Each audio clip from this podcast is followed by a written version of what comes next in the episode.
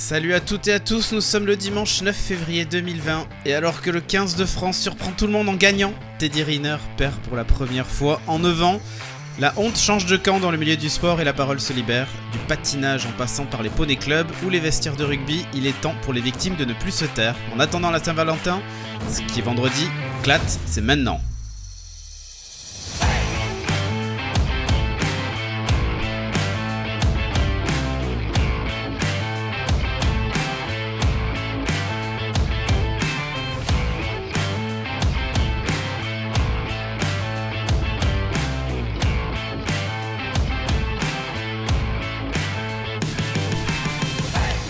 Hello, hello la team, comment allez-vous aujourd'hui bah, Super, super bien. Bah écoute, tant mieux. Euh, petit tour vite fait. À qui je sais que tu es enchanté par le sujet de ce soir. Tout à fait, enchanté. Bonsoir à tous. bon, euh, tu as, est-ce que tiens, tu as suivi un peu l'Overwatch League? On peut en parler, hein, parce qu'après tout, c'est la vie, c'est comme ça. Est-ce que tu as regardé les matchs hier et aujourd'hui? Oui bien sûr. Des Paris Eternal. Est-ce que tu étais déçu euh, de la prestation d'hier et heureuse de celle d'aujourd'hui? Eh ben, déçu oui et non, parce que c'est un premier match et qu'ils font avec les joueurs qu'ils ont de dispo, donc c'est comme ça, mais euh, ravi par cette prestation d'aujourd'hui par contre. On dit FD God président, on est d'accord. Hein. ah, FD God, mais ce dieu. c'est peu de le dire. Magnifique. Euh, recherche si de ton côté tu as la possibilité d'augmenter le volume sonore d'Aki, ça serait top. Euh, Chagara, comment vas-tu? Bonsoir, bonsoir. Bah, très bien, mais bon, comme un dimanche qui se termine. Ah eh oui. Et, par euh, des victoires de l'équipe de France cette semaine? Oui, de rugby plein, évidemment. La, ah seule équipe de France qui compte. La seule vraie dans mon cœur. C'est ça. euh, Tilik, comment vas-tu toi? Eh bien bonsoir, moi ça va, ça va très bien, ça va très bien. J'aimerais saluer aussi euh, ce soir euh, l'amicale du rouleau de sopalin du 14 février. Voilà, c'est important de le souligner. Ah, euh, toi aussi ton son est assez faible, je ne sais pas pourquoi. Mais voilà. Et là ça va mieux Oui, ça va très bien. Rusher Oui. Toi, tout va bien toi, toi, t'es juste vénère auprès de YouTube et la diffusion de l'Overwatch League, c'est ah vraiment de la merde. L'Overwatch League FR, horrible. Mm, c'est une Mais, euh, catastrophe. ça va Ok. Bon, ben, on a fait le tour. Euh, au sommaire, cette semaine, on aura la revue de presse, comme d'hab. On va avoir un skip spécial euh, réalisé par Tilik et qui va tourner autour de. Vous verrez. de la cuisine ce soir. Autour de l'oignon, voilà. ensuite, on enchaînera avec un lait sache. Puis, on fera. Alors, en deuxième partie de la revue de presse, ça sera un peu différent. Puisque Saint-Valentin oblige cette semaine. Nous allons euh, parler de parler de, news d'amour ou de, couple. Euh, et puis on terminera avec euh, la minute aubergine, comme d'hab, avec du sale, je l'espère, comme d'hab. Voilà. C'est pas sale. C'est pas sale, c'est vrai? Ouais. ok. C'est pas sale le sexe, les gens. Parfait. C'est pas sale. C'est pas sale. Bon, ben, je vous propose qu'on enchaîne tout de suite avec la revue de presse.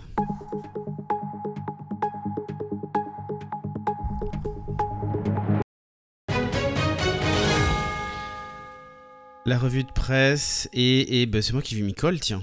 Euh, je vais vous parler un peu d'écologie. Euh, un peu d'écologie. Vous savez que hum, en ce moment en Colombie, il y a un gros souci et c'est pas lié au réchauffement climatique, mais euh, l'écosystème colombien est menacé à cause de, Pablo Escobar. Alors bon, Pablo Escobar euh, euh, ne, fait plus chier personne depuis un petit moment, mais... c'est sa drogue Eh ben non, c'est pas sa drogue. Il a donné trop... Il en a donné aux animaux hmm. Ah, c'est ses hippopotames à lui Oui, c'est exactement ça. ça hein c'est exactement ça en fait. Euh, depuis euh, la mort du célèbre parrain de la drogue, les pachydermes de son zoo privé sont livrés à eux-mêmes. Et ils n'arrêtent pas de se reproduire. Et le souci, euh, c'est les, excréments qui menacent désormais l'équilibre du milieu aquatique dans lequel ils ont été importés. Voilà. Qu'est-ce que ça ken un hippopotame? Eh mais c'est peu de le dire. ils s'en sont pas occupés? Ah bah ça. Hein. Ils sont cons aussi au bout d'un moment. Ah bah oui. Donc, euh, je vais vous expliquer un petit peu l'histoire. En 1978, le célèbre trafiquant de drogue euh, colombien Pablo Escobar et ses cousins se sont offerts une vaste propriété baptisée l'Hacienda euh, Napoles. Ok? ça. Oui, bah oui. elle est située à 150 km à l'est de Medellín en Colombie. Bon, le site se composait d'une maison coloniale espagnole, un truc grand classique, et d'un zoo complet avec des girafes, autruches, éléphants, hippopotames, des antilopes et des oiseaux exotiques. Voilà, voilà. Donc après la mort d'Escobar en 93, les autorités ont considéré qu'il serait trop coûteux, et peut-être même trop dangereux de déplacer les quatre hippopotames de l'hacienda. Donc ils ont donc été bah livrés à eux-mêmes. Voilà, ils étaient que 4. Hein. ça fait 26 ans qu'ils sont tout seuls, quoi. Tout va bien? Ah, bah oui. Hein. Et donc justement, on est passé de 4 à 80. Oh la vache. Eh ben, oh, oui. vache. Ils s'occupent, hein ah, bah, bien sûr. Oui. pas... Oui, mais alors bon, voilà. Ah, bref, les pachydermes se sont depuis reproduits, ils seraient désormais 80. Selon les autorités colombiennes, les experts de l'Université de Californie de San Diego, leur, euh, leur présence représenterait actuellement une menace pour l'écosystème de la Colombie. Donc, euh, des recherches ont été publiées dans la, revue scientifique euh, Ecology, s'appelle comme ça, qui mettait en garde contre cette espèce déjà connue pour son grand impact sur les écosystèmes en Afrique. Les hippopotames ont des conséquences négatives sur la qualité de l'eau et les ressources aquatiques en raison de la croissance d'algues et de bactéries nocives. Voilà. Donc il y a un biologiste américain, euh, Jonathan Shurin, euh, qui, explique tout ça. La composition chimique de l'eau en fait est modifiée, donc ça, aide les bactéries à, se, proliférer en fait, euh, et ça diminue aussi les niveaux d'oxygène des, cours d'eau. C'est dégueulasse. Hein donc bref, voilà. Et alors le, souci aussi, c'est que au cours des deux prochaines décennies, on pourrait passer de 80 à des milliers d'hippopotames. Mais voilà, organiser une chasse aux hippopotames ou un truc comme ça, non? Eh bien, les autorités colombiennes euh, veulent empêcher en fait la propagation de cette espèce là-bas, et, mais ça devient vraiment compliqué, quoi. Donc, euh, bah, tu m'étonnes. On pourrait les stériliser, on pourrait faire euh, tout un tas de choses. les déplacer pendant 180 au lieu de 2000. Oui, c'est ça. En hélicoptère. comment, on fait d'habitude? Non, mais est-ce que ça se mange l'hippopotame? Parce que ça, tu peux en nourrir des familles avec un hippopotame, tu vois Oh, bah, ouais, comme un cochon. Tu penses que c'est un goût de cochon l'hippopotame? Ouais, je pense. Je sais pas. Ah, je pense pas moi. Ça mange quoi C'est herbivore ce truc plus caoutchouteux et beaucoup plus euh, fade. C'est peut-être très gras en fait. Marc, si c'est gras, ça a du goût. Hein. Mmh. C'est un herbivore, ça doit Après, euh, c'est le meilleur, meilleur, animal de la Terre, hein, parce qu'il fait l'hélicoptère avec sa merde alors. L'hélicoptère avec sa merde. C'est pas faux. C'est pas faux. Bon, euh, le gras c'est la vie, on nous dit dans le chatroom, voilà. je suis désolé, je m'étouffe. On va passer à la news suivante. Euh, des écrans de pub qui ont diffusé du porno dans une gare. Ouais, mais c'est le coup classique ça. Hein. Ah oui. ah euh, On a une annonce à passer. Non, en fait, ce qui s'est passé, euh, c'est que hum, il y, a des écrans interactifs un peu partout dans, dans la gare. Euh, enfin, il y a un écran en particulier qui s'est mis à diffuser. Oui. qui s'est mis à diffuser des images pornographiques au lieu des habituelles publicités en plein milieu d'une gare en Suède. Tu imagines une grande table pour t'orienter, tout ça, interactive. Et à la place de truc d'orientation, t'as un porno. Ça a quand même duré 15 minutes. Hein. Excusez-moi, je cherche le point G. c'est exactement ça. Alors, vous prenez le quai. enfin bref, euh, donc le directeur du trafic de KLT, la régie de transport public de Kalmar au sud-est du pays, a déclaré Nous avons été informés par un chauffeur de bus que quelqu'un diffusait des images pornographiques sur un de nos écrans. Les écrans, en fait, normalement faisaient l'objet d'une opération de maintenance. Et tu vois trop le mec qui est en train de faire la maintenance, il a tout mis en pause, et puis il se dit, oh bah, tiens, je vais mater un porno à ma pause déjeuner. Il a oublié qu'il faisait du multiscreen avec, euh, oh non avec l'autre truc. Non, mais ça pourrait être ça. Bon, en fait, ce qu'ils disent, c'est que c'est probablement des hackers. Hein c'est le truc qui... Ouais, c'est ça, voilà. C'est probablement des hackers, bien hein. entendu. Ouais, ouais, oui. Oui, mais c'est ça. Euh, donc les techniciens sont rapidement intervenus pour mettre fin à la diffusion des images. Le sous-traitant responsable des écrans a ouvert une enquête interne pour déterminer les causes du dysfonctionnement et empêcher que cela ne se reproduise.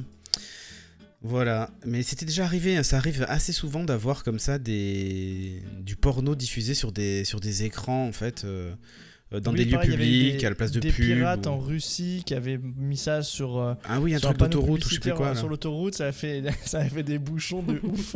mais oui, mais d'ailleurs, on a un écran publicitaire comme ça euh, sur la route de Toulouse, là, pas loin de chez nous, qui illumine d'ailleurs en pleine nuit. C'est tellement chiant, j'imagine même pas les voisins. Quand le fond de la pub est blanc, ça, t'as plus besoin d'éclairage public en fait. Tellement c'est fort. ça. Il Parce fait jour plus- en pleine nuit. Oui, mais parce qu'en en plus, le truc ne s'adapte pas à la luminosité ambiante. C'est-à-dire que si encore la nuit, tu vois, il diminue la luminosité du truc, mais en fait, ça cartonne autant que si on était en pleine journée avec le soleil, et pour qu'on puisse lire le panneau en pleine journée avec le soleil, il faut que ça tape fort, tu vois. Ah, mais c'est comme le Komodo 3000 dans Malcolm. hein. Ah, c'est exactement ça. Quand t'es arrêté au feu et d'un coup la pub se met à clignoter en blanc, t'es aveugle. tu peux plus démarrer au feu, t'es aveugle. Bah, Et vous savez imagine, quand est-ce qu'on retrouvera la vue? C'est exactement ça. Donc euh, voilà. Tiens, j'entends, j'entends les petits gling dans mon oreille et que la chatroom doit entendre aussi parce que j'ai les sons du chat qui sont encore actifs. C'est euh, sur euh, TeamSpeak. Donc euh, si vous entendez Ah. du, du bruit, ne vous inquiétez pas, euh, c'est pas grave. Euh, sur ce, donc euh, le, la news suivante, c'est pour toi justement. On va parler encore de transport Chagara. Oui, de transport et d'animaux, mais cette fois-ci, c'est pas un hippopotame. Euh, c'est un renard qui a posé souci à Paris, à la ligne de métro 8.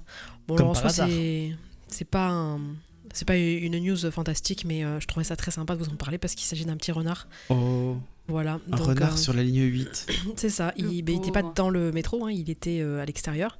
Mais du coup, il y a eu des, pas mal de perturbations euh, sur la ligne puisqu'ils ont, voilà, ils sont un peu inquiétés. Bah, il sont- voulait pas le percuter. Oui, voilà, ça aurait créé peut-être un, déraillement du train. Enfin bon. Euh, du coup, ils ont, euh, ils ont alerté, euh, ils ont essayé de demander à un service animalier spécialisé de, se déplacer. Et puis finalement, bon, on sait pas trop comment, la, le réseau a, a repris son cours. euh, Ils ont dit, oh écoute, on le trouve pas, on va pas bloquer tout le trafic. Oh, ils ont dit c'est bon, il est plus visible, euh, il n'a pas été repéré de nouveau sur les voies, euh, je pense qu'il est parti. Alors bon, il s'est peut-être fait euh, gentiment écrabouiller et broyer, hein. ça c'est pas dit. Oh. Mais euh, le trafic, Oh non le un trafic a repris son cours. ça c'est le ah ouais, ça, c'est le chauffeur. renard, perdu euh, dans les lignes. Voilà le renard du métro. Ok, Oh. ok, ok. Bah écoute, hein, le renard du métro parisien, il y en a d'autres des renards d'habitude, c'est Tilly qui les laisse, mais c'est plutôt ligne 13. Euh... Pas du tout, mais c'est pas grave. Mais tiens, Et vu bah qu'on si, est je dans la. prends la ligne 13. aussi, C'est vrai en plus Bah voilà. Mais je la prends pour une station, donc ça va. Bah bon, écoute. Euh, Par Justement. contre, fun fact, j'ai un pote qui a été malade une fois sur la ligne 1. et euh, c'était assez drôle. Il a, il, il a fait chaque arrêt, si tu veux, et chaque poubelle de chaque arrêt. Parce qu'effectivement, quand t'as une Ah, grosse envie de gerber, euh, c'est pas- c'est un peu compliqué dans le métro. Voilà. C'est Ouais. c'est des techniques comme les autres. hein. Ah oui, exactement. Tu restes près de la porte, hein, par contre. C'est ça, tu restes près de la porte et dès que ça s'arrête, hop, tu sors et hop, tu fais, tu fais ton affaire dans, les, dans la poubelle. Et hop, Et tu après, tu reprends le métro comme si de rien n'était. Les gens sont dégueulasses quand même. Hein. Ouais, c'est clair. Allez, news suivante. Ouais. Alors justement, on parle de faune depuis tout à l'heure. hein. On a fait les hippopotames, les renards. On va faire les requins. Euh, Ah. Et euh, oui, et un requin particulier. Le requin. Il était sur la ligne, celui-là il était sur la ligne 11 par contre. Oui, c'est ça. Le requin chabot épaulette. Voilà, chabot épaulette, c'est un Ah, ils requin particulier. Ouais, non, mais c'est une, c'est une espèce qui possède une capacité. Ah. Hmm. C'est- c'est- il- C'était c'est une espèce qui possède en fait une capacité unique de déplacement. En fait, il y a, il y a quatre autres espèces d'ailleurs de requins qui agissent à peu près de la même façon. Il va en marche arrière. Non, en fait, ils marchent au fond de l'eau, enfin au fond des océans, sur le fond marin en fait. Euh, c'est des il requins nage. qui sont. Ben non, ils nagent pas, ils marchent. Avec ses, ses pieds. Eh ben non, parce qu'en fait, il a, il a hum, deux paires de, de nageoires à l'avant et un peu plus en arrière, qui sont en fait, tu sais, euh, sur les flancs, mais euh, plus vers le bas en fait.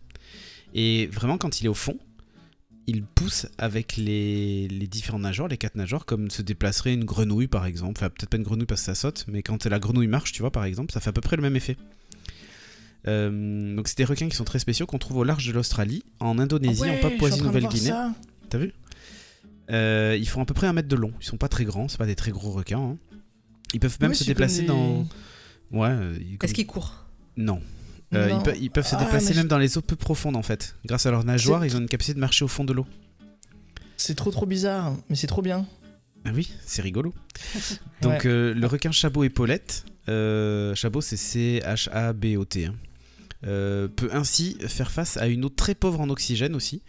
il est parfaitement équipé pour chasser ses proies favorites, c'est-à-dire des petits crustacés, mollusques et tout ça en fait. C'est ça, c'est ça le principal intérêt de, ce, requin qui marche dans le fond en fait c'est que bah, comme ça, ben, il peut, euh, il peut euh, se contenter de très peu de fond.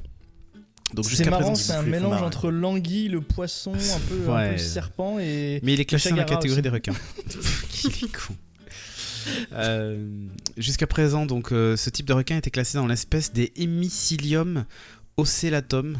Ok. mais ces dernières années, les chercheurs ont découvert tant de requins épaulettes différents ouais, au large de la Papouasie-Nouvelle-Guinée qu'ils ont dû euh, être répertoriés comme une espèce distincte. Au total, il y a quand même ce genre de requins là, des requins épaulettes, euh, il y a 9 espèces différentes.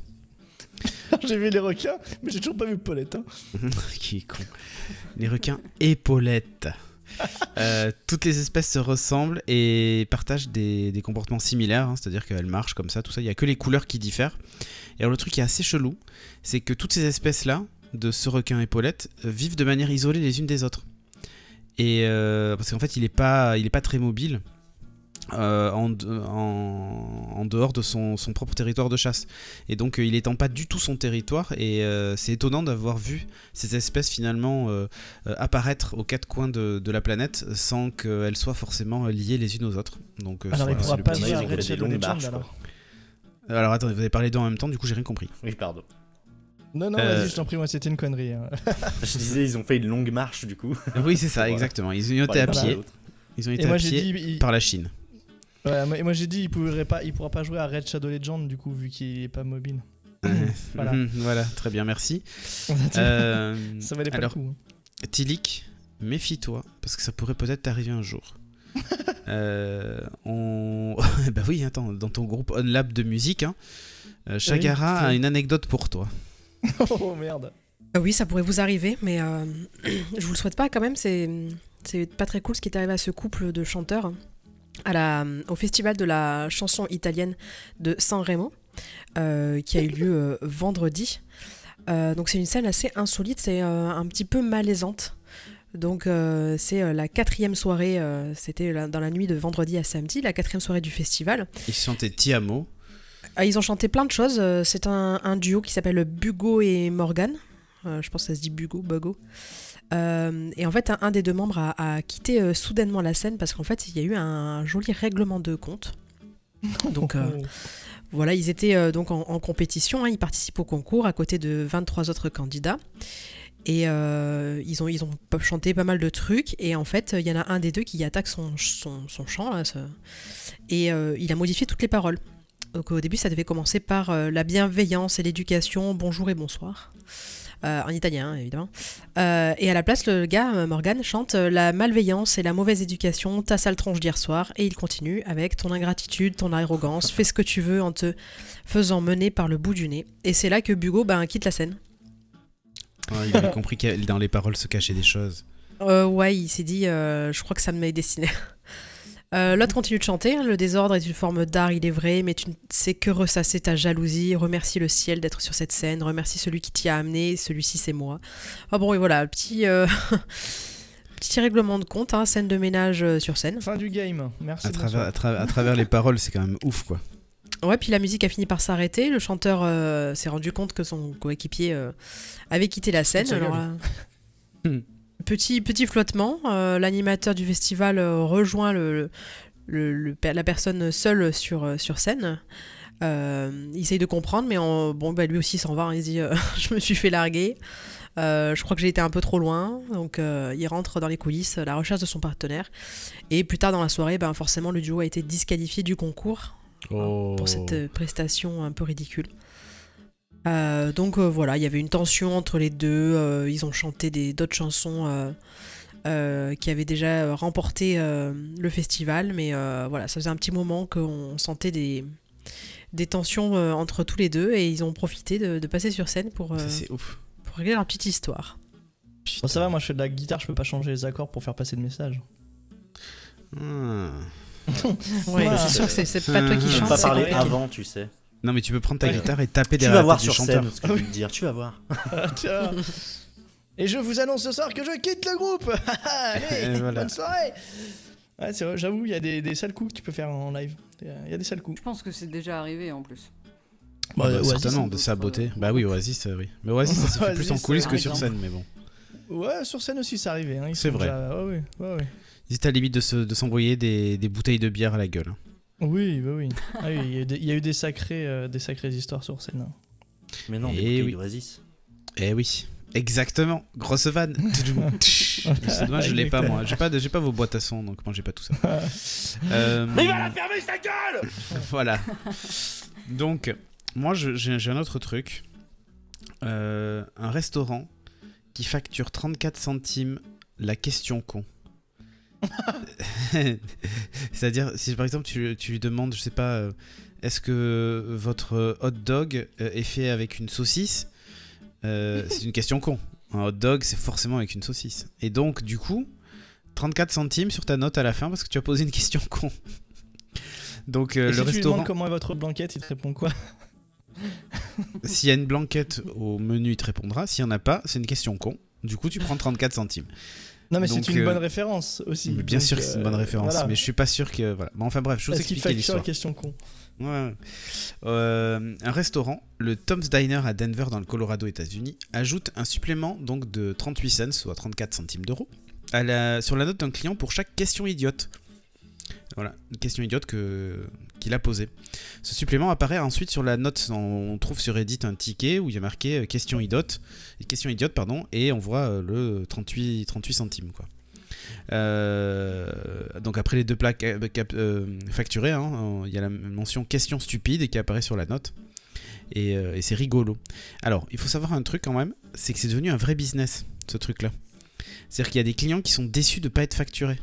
Il y en a plein qui essaient de poser des questions euh, qui peuvent paraître stupides, mais qui pourtant le sont pas forcément, euh, et qui reçoivent euh, reçoivent pas le, truc sur la note. En fait, ils veulent tout savoir ça pour pouvoir ensuite la poster sur Instagram et tout ça, tu vois, enfin, ou sur Twitter. Donc, cette taxe dont le prix a varié au fil des années apparaît comme un supplément sur le menu depuis plus de 20 ans en fait. Et ça fait la particularité de ce resto qui est ouvert à 24-24. Il arrive régulièrement que des clients soient déçus de ne pas être facturés pour avoir posé une question stupide. Alors ils en posent une volontairement pour que le serveur l'ajoute ensuite à la note. Voilà. Donc euh, la majorité des clients comprend que c'est une blague euh, et quelque chose de ludique, explique de son côté Hunter Landry, le gérant du lieu. Euh, quand nous avons une table amusante qui nous rejoint et quand il pose des questions sur cette taxe, c'est toujours amusant euh, de l'ajouter, précise celui qui est euh, aussi le neveu fondateur du restaurant. C'est une, matière, c'est une manière pardon, de ne pas se prendre au sérieux, conclut-il. C'est aussi une manière de rapporter un petit peu de thunes à chaque fois. À coup de, 34 cents sur toutes les notes, c'est, pas mal. voilà. Et tu pourrais même tenter un record de la note la plus salée grâce à des questions, des questions idiotes en fait. Donc euh, peut-être que ça existe d'ailleurs. Il faudrait chercher peut-être sur Reddit ou sur Twitter ce fameux supplément de, quelques cents. Euh, je suis sûr qu'il y a des gens qui ont des notes où genre t'as deux plats et t'as 50 lignes de, de, questions cons. Enfin bref, c'est une façon comme une autre de se faire remarquer et d'attirer euh, des clients dans, dans le restaurant. Voilà, oui, voilà. en même temps, ils ont raison parce que le nombre de questions cons qui se tapent. C'est vrai, et au départ, ça. Hein, dans la restauration. Ouais, mais en plus, tu vois, je pense qu'au départ, ça part d'un truc sérieux. Euh, et puis c'est devenu un, c'est devenu un, truc un peu ludique et qui fait un petit peu la, la différence avec, euh, avec les autres, les autres restaurants. Mais à la base, ouais, je pense que c'est un truc sérieux. Enfin voilà. Bon, dans la série, euh, les abrutis sont sortis. installer une selle sur une trottinette électrique, c'est pas une bonne idée. Il euh, y a un homme qui était jugé lundi 20 janvier au tribunal de, Dijon euh, pour avoir installé une selle sur sa trottinette électrique. Euh, il est mmh. condamné à 120 euros d'amende pour un véhicule non conforme, a indiqué la police ce vendredi. ces faits remontent à mars 2019. À l'époque, il, y avait pas, il y avait encore un grand flou juridique sur les trottinettes électriques, indique l'officier du ministère public Sébastien Tournier. Le véhicule contrôlé était considéré comme non conforme pour la voie publique. Donc autorisé euh, à condition d'être homologué en fait, c'est ça l'intérêt. Euh, depuis, il y a un décret qui a intégré les trottinettes électriques dans le code de la route, mais ce dernier ne concerne que les véhicules sans place assise. Tout ça pour de la flemme, en plus. Oui, c'est ça. Oui, c'est ça. Euh, donc, bah voilà, du coup, ils, ils maintiennent quand même les, poursuites. Hein. Cette trottinette peut toutefois trouver sa place dans une autre catégorie de véhicules, comme les scooters électriques. À partir du moment où tu mets une, un fauteuil, hein, ça devient un scooter électrique, quoi. D'accord, donc un vélo électrique, c'est un scooter électrique. Bah, un vélo électrique, je sais pas. C'est une bonne question. Et les petits trucs, euh, des, des petits là, je pense que quand tu vas faire les courses avec le caddie devant, c'est considéré comme un scooter électrique aussi? Peut-être. un quadricycle à moteur. Un... quadricycle à moteur. Bah oui. Électrique. un quad. Euh, mais là, en fait, le, le, principe du scooter électrique, je pense qu'en fait, tu sais, c'est ces trottinettes qui ont des très grosses roues.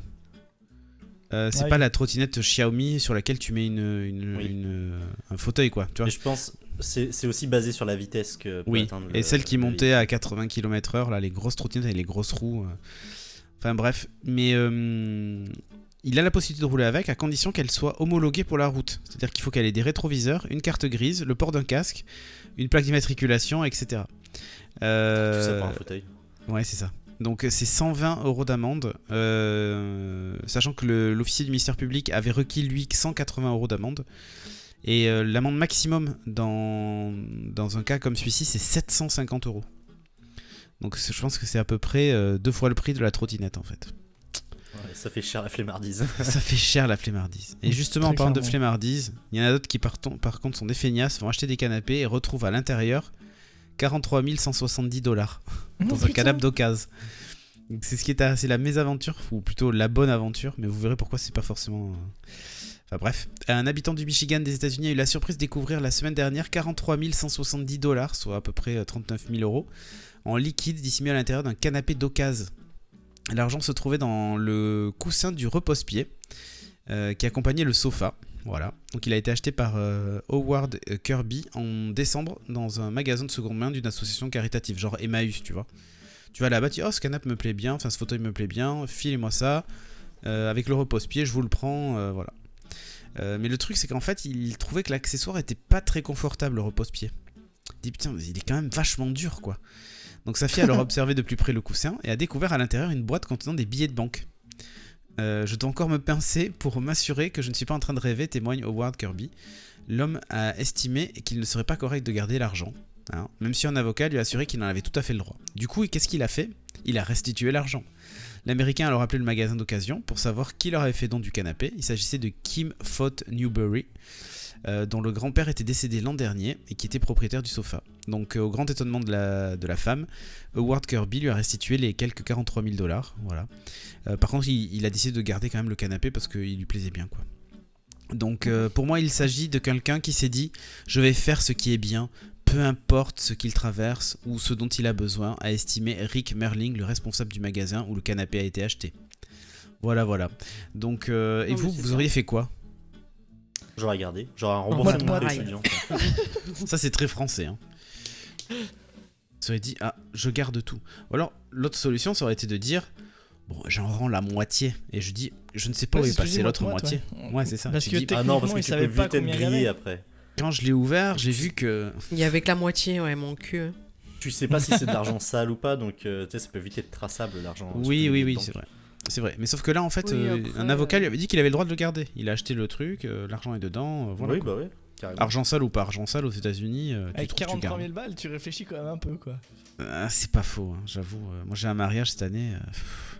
43 000 euros, je dirais pas une Tesla quand même. Euh, il va faire tous les, il va faire tous les magies du coin pour trouver un canapé. c'est ça. Euh, ne t'inquiète pas, demain on reçoit un lave-vaisselle. On sait jamais. Peut-être qu'à l'intérieur il y a 43 000 dollars. Je ne sais pas. Du coup, la moralité, ouais, c'est ce que j'allais dire. Exactement. La moralité, c'est faites un geste pour l'environnement, euh, achetez d'occasion.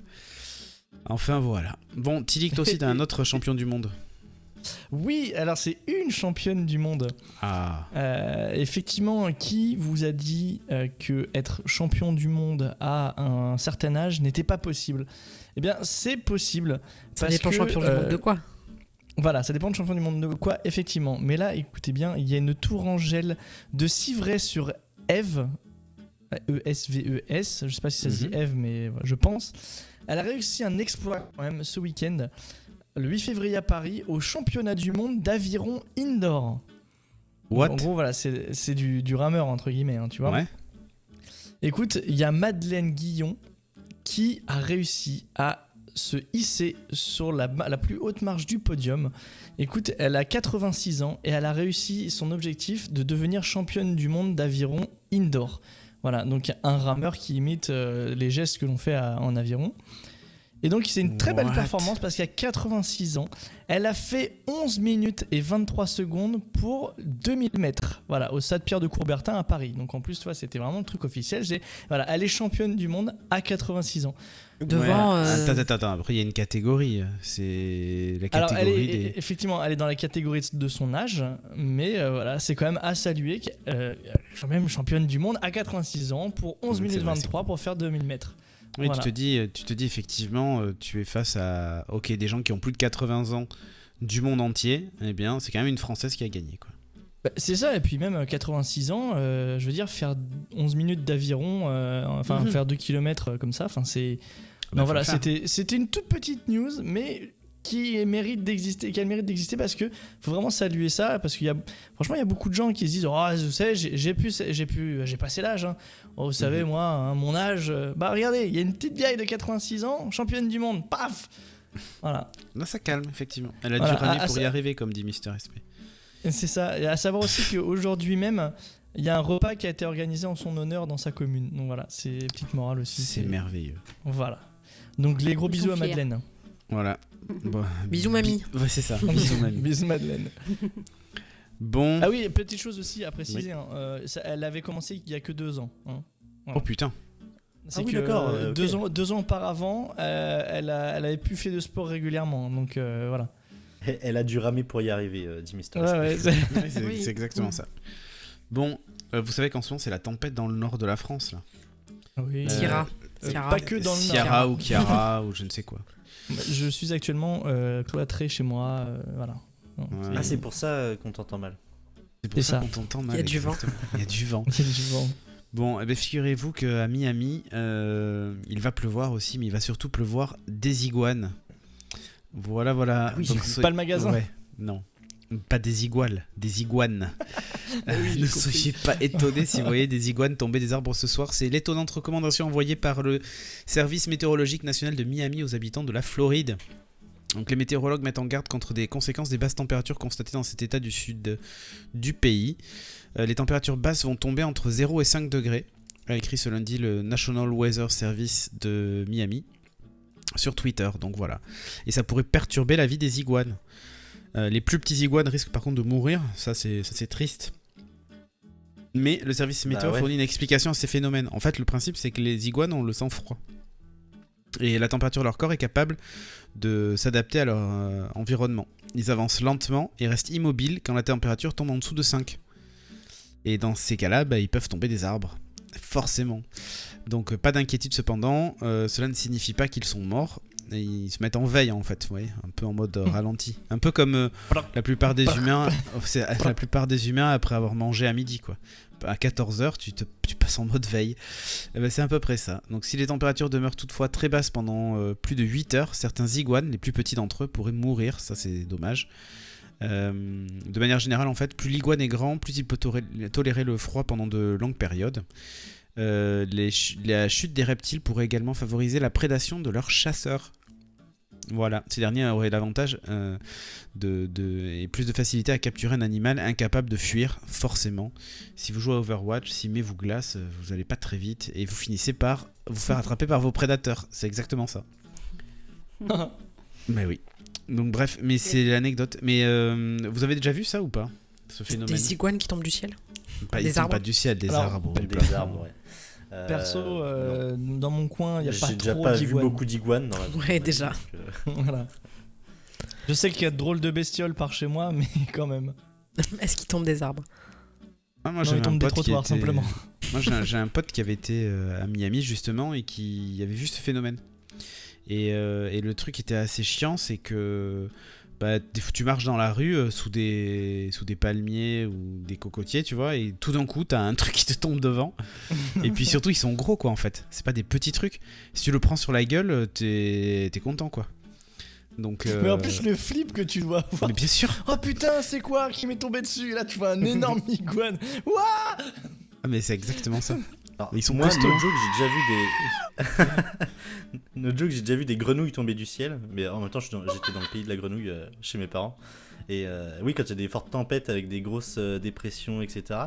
euh, des fois, Ah, des, des grenouilles peuvent s'envoler. Et du coup, elles, elles, euh, bah, elles retombent du ciel après. Donc, euh, Mais elles meurent, elles, par contre, elles meurent sur le coup. en Ah bah moment, oui, tu m'étonnes. Non, Mais ouais. ça, ça va tellement faire flipper. Une pluie de grenouilles. C'est pas une pluie, t'en vois une ou deux à la limite, mais. euh, mais c'est Euh, même une ou deux te dis d'où elle tombe, quoi. C'est tellement dégueu. Oh putain. Alors, ça n'a pas trop de, de rapport avec une pluie d'animaux, mais si on est dans la grenouille, il faut que je vous raconte une anecdote. Parce que. Alors Attends, vas-y. y a pas un petit, faudrait un petit générique, genre l'anecdote à la con. Une fois, je suis allé pêcher la, la grenouille au, au, au- au chiffon rouge. Tu sais, quand on. Oui. Oui, Ouais. ça va me, me jugez pas, j'étais au fin fond de l'Auvergne pour des vacances en famille. Voilà. Et donc, je pêchais une grenouille. euh, Enfin, on, est, on est dans une mare où il y avait plein de grenouilles, etc. Mhm. Et euh, les grenouilles sont attirées par le chiffon rouge. Donc du coup, elles viennent mordre, euh, elles viennent mordre le chiffon et puis tu peux les, les prendre comme ça. Voilà, c'était juste pour euh, s'amuser un peu. Ça marche Sauf vraiment, que ça. euh, ça marche vraiment. Donc Oui, euh, ah t'en oui, oui, prends une, deux, trois, etc. Et euh, sauf que à un moment, il y a une vipère qui est arrivée, qui a chopé le truc. Je commence à tirer la canne. Ah, mais, bah, là, je crois que la vipère, en fait, elle est restée accrochée. Mais euh, j'ai eu un, un tellement geste de peur que je crois que la vipère, elle a Ah oui. dans le champ d'à côté. Heureusement qu'il n'y avait personne. Parce que j'ai flippé ma race. T'as tiré sur la canne comme un âne, elle a volé, quoi. J'ai- fait Oh putain C'est pas ce que je voulais. truc. Ouais, voilà, c'est ça. C'est pas ça que je- j'ai pas signé pour ça. Et du coup, bah voilà, le truc, je tège à l'autre bout, de- à l'autre bout du champ, quoi. Ah bah justement, il y a des trucs qui tombent du ciel et, et parfois certains sont un peu euh, Ah bah c'est un peu plus gros qu'un un, iguane. hein. un peu plus surdimensionnés. Ouais, voilà, c'est ça. Ah, oui, je crois savoir. Ouais, Chagara, raconte-nous ça. Eh ben, euh, pour, euh, pour cet Uruguayen, euh, c'est un cochon qui est tombé dans sa piscine. Putain. Un entrepreneur. Mais, mais il était pas vivant, je crois, hein, le cochon. non, il n'était pas vivant. Ouais. Euh, donc l'affaire a lieu en, en Uruguay, euh, dans une station balnéaire assez huppée. Et donc le cochon mort est tombé du ciel et il a atterri dans la piscine de la villa d'un entrepreneur. Donc il y a une vidéo hein, qui est devenue virale sur les Mais réseaux sociaux. Non, mais c'est des youtubeurs qui font ça, tu sais, les mecs qui lancent des espèces de balles de bowling là sur plein d'objets depuis en haut d'une tour, tu vois. Et là ils se sont dit, ah vas-y, on va lancer un cochon mort depuis un hélicoptère, on va filmer ça quoi. Ben, je sais pas ce qui leur est passé par la tête, mais euh, donc il a été euh, voilà, lancé euh, depuis euh, l'hélicoptère qui survolait la, la villa. Et donc il y a une procureure qui a saisi l'affaire, hein, dit que, il y aura, que l'affaire fait l'objet d'une enquête. Euh, et donc elle a, elle a discuté Bah, on avec... joue pas avec euh, la nourriture. Complètement. Et ben ils l'ont quand même mangé, en fait. Les propriétaires de la maison, euh, Ah. donc ils ont déclaré que bah, il était chez lui avec sa famille, il a entendu un vacarme. En sortant, euh, ils ont vu un cochon dans la piscine. Bah ils l'ont retiré de la piscine, ils l'ont fait rôtir et ils l'ont mangé. Et les gars, Ils peu sont fait livrer quoi en fait. c'est ça, c'est Uber Eats. C'était une livraison. Uber Eats. Donc par contre il y a une enquête. Oui. Votre attention s'il vous plaît, promotion sur le jambon, promotion sur le jambon, aujourd'hui seulement. Ah, C'est exactement ça. De la nourriture céleste. Un mets tombé du ciel, c'est ça. Dieu a béni ce plat. C'est l'armée de, bah, c'est l'armée de l'air qui est quand même un peu embêtée parce que du coup, euh, ils se demandent s'il n'y a pas eu des, euh, bah, ils veulent des, des informations sur euh, le vol euh, de l'hélicoptère et euh, les techniques, euh, les techniques du vol et de voir si il y a eu un délit, une violation du code de l'aviation en fait, qui, aurait- qui aurait Ah pu oui. être euh, commise. Ouais, genre survoler une vol qui est pas autorisée. Bah, déjà, le... il y en a une, parce que tu balances pas des cochons depuis un hélico. C'est interdit, tu crois que c'est marqué ça Parce que si t'es Ah bah, je sais pas, mais, mais bon. Je crois Tu que si c'est pas écrit, c'est autorisé. Mais un cochon, faut pas déconner. Ouais, non, mais t'as vu le poids que ça fait, un cochon euh, Oui, ça aurait pu faire mal, hein. personne, Ouais, tu en fait, la personne. Attends, mais il est tombé dans la piscine, il a vidé la moitié de la piscine piscine. Mais il a vidé la moitié de la piscine en tombant. Ah bah il a fait une bombe, je pense, tu sais, comme euh, quand tu t'amuses en pleine. non mais c'est surtout que voilà, c'est en pleine saison touristique estivale euh, en Uruguay, donc euh, ça fait un peu chier. Ah oui. Bah ouais, et puis surtout que voilà, c'était c'était une station balnéaire. C'est pas halal. Tiens, mais justement, il y en a qui par contre auraient bien aimé qu'un cochon leur tombe du ciel. C'est une famille qui a été retrouvée après 34 jours dans la jungle. Donc, là-bas. Alors écoutez, et vous allez voir, c'est tellement débile. C'est la famille de la jungle. Quelqu'un mm. connaissait ce dessin animé Oui, oui, oui. Ouais. une mère et ses trois enfants se sont perdus dans la jungle amazonienne pendant plus d'un mois. Euh, le groupe est allé rendre visite à des membres de leur famille à la frontière entre le Pérou et la Colombie et s'est perdu sur le chemin du retour. Ils n'avaient pas vu des petits cailloux comme le petit poussé. Donc ils se sont perdus près du fleuve euh, Putumayo, euh, rapporte la BBC. Ils ont finalement été retrouvés par les membres de la tribu indigène péruvienne Sequoia au bout de 34 jours. Pour survivre, la mère et les trois enfants ont dû se nourrir avec des plantes, des baies et des graines. Euh, le souci, c'est qu'en fait, bon, ils étaient tellement affaiblis que les filles, les petites filles, ne pouvaient plus marcher. Euh, et euh, si elles n'arrivaient pas à boire de l'eau toutes les 30 minutes, elles finissaient par s'évanouir. Donc il fallait tout le temps trouver de l'eau, tout ça, parce que voilà, toutes les 30 minutes, elles essayaient de boire des trucs parce qu'elles étaient complètement déshydratées. voilà, et ce qu'il explique, c'est qu'elles étaient obligées de tout le temps s'arrêter parce que les, les, filles ne pouvaient plus marcher, elles ne retrouvaient plus leur chemin. Elles se sont dit si on trace tout droit, on devrait arriver à un moment, on va croiser une route, quoi, tu vois. Sauf qu'en fait, elles ont jamais rien croisé, puisqu'elles sont parties pas du tout dans le bon sens. Oh, euh, et oui. Donc voilà, après avoir euh, retrouvé les quatre personnes disparues, le groupe indigène a prévenu la marine péruvienne.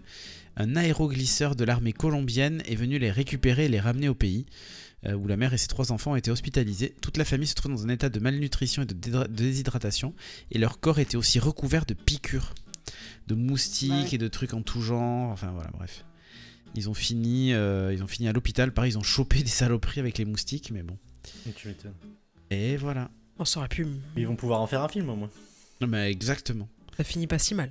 Ça finit pas si mal. Voilà, personne n'est mort dans l'histoire, personne n'a fini amputé et tout ça, mais euh, mais c'est quand même chaud, je trouve. Hein. T'imagines, tu perds ton chemin, 34 jours plus tard, on te retrouve. Va justifier ça auprès de ton employeur. Écoutez, euh, j'ai pas retrouvé le chemin pour rentrer chez moi. je me suis perdu. je me suis perdu. Remarque, euh, honnêtement, j'ai sûr qu'à une époque, euh, je prends le métro, je descends à Châtelet. Peut-être que vous me retrouvez que 34 jours après. Hein. Tellement c'est le bordel dans, à Châtelet-Léal pour retrouver son chemin. Maintenant, ça a peut-être changé. Mais à une époque, c'était tellement le bordel qu'il m'aurait fallu au moins 34 jours pour sortir. bah tiens, Chag, tu vas nous parler d'un sujet un peu technologique tu nous parlais euh, d'embouteillage. Euh, oui, c'est ça. C'est pas dans la jungle, euh, parce que ça se passe à Berlin et que là, il y avait un petit peu plus de trafic, mais pas tant que ça. En fait, c'est un artiste berlinois qui s'appelle Simon Waker qui a berné Google Maps en faisant croire à un embouteillage dans les rues. Et, et donc pour ça, il a trimballé 99 smartphones dans un petit chariot, un petit chariot pour enfants là. Euh, il les a connectés à Google Maps et puis il s'est baladé comme ça dans une rue. et donc il a fait croire à, Google qu'il ben, y avait un, énorme embouteillage à cet endroit-là. Tout ça pour pas euh, bosser quoi. Non, mais surtout ça détourne tout le trafic. Ah ben complètement, les gens ont cru réellement à, l'embouteillage et puis du coup euh, la, la, route apparaissait, apparaissait en, en, orange puis en rouge sur leur app donc bah, ils prenaient un autre itinéraire qui était bien plus long. Ah, mais c'est ça, et même Waze et tout ça le font automatiquement quand tu, quand tu fais le, tu fais le truc. Ouais, et en plus, il a bloqué un pont. Donc, euh, du coup, c'est hyper chiant. Fallait prendre le, pont d'après, quoi. Bah ouais, il fallait. Bah, du coup, il a créé un vrai embouteillage. Finalement, il en a créé un, mais bah, pas là où il était. Non, mais euh, là où, c'est drôle quand même, c'est qu'il a fait ça devant chez Google en plus, il me semble, non? Euh... Je crois que c'est devant le, siège de Google euh, à, Berlin, justement, qu'il a fait ça. Dans le, dans le même quartier, en fait. Bah, en tout cas, il montre que sur les vidéos qu'il euh, il a l'air très, enfin très con. C'est surtout qu'il est dans la rue des, complètement déserte et que euh, tu vois sur l'app euh, qui apparaît une ligne bien rouge, mhm. comme si c'était très très embouteillé. Donc voilà, il a, il a voulu, il voulait montrer du doigt la façon dont les technologies et les autres et toutes ces apps régulent nos vies. Eh oui, forcément. Il y a une dimension philosophique et artistique derrière bien ça. Bien sûr. Ce serait pas un artiste sinon. Ouais, oui. Bon, allez, on va faire une dernière news avant de passer euh, au Askip. Il faut que je choisisse. Euh, bah, je vais prendre la première, tiens. Euh, je vais vous parler d'un truc étonnant. Mais sachez que pour deux repas dans un restaurant, vous pouvez repartir avec une poule. oui, le mieux pour avoir des œufs frais, c'est encore d'adopter une poule. Voilà en gros ce qu'explique à ses clients Nancy Walker Aubry, la patronne de la Friendly Auberge, un restaurant à Colomiers près de Toulouse. qui est très prisé d'ailleurs par les locavores. C'est vraiment que la cuisine locale, de saison et tout ça quoi. Euh, et ce n'est pas qu'un conseil maison, puisque pour deux repas, on peut partir en prenant un volatile euh, offert sous son aile. Une poule pondeuse en provenance d'un élevage de, en batterie du Gers qui a passé euh, l'âge d'un an.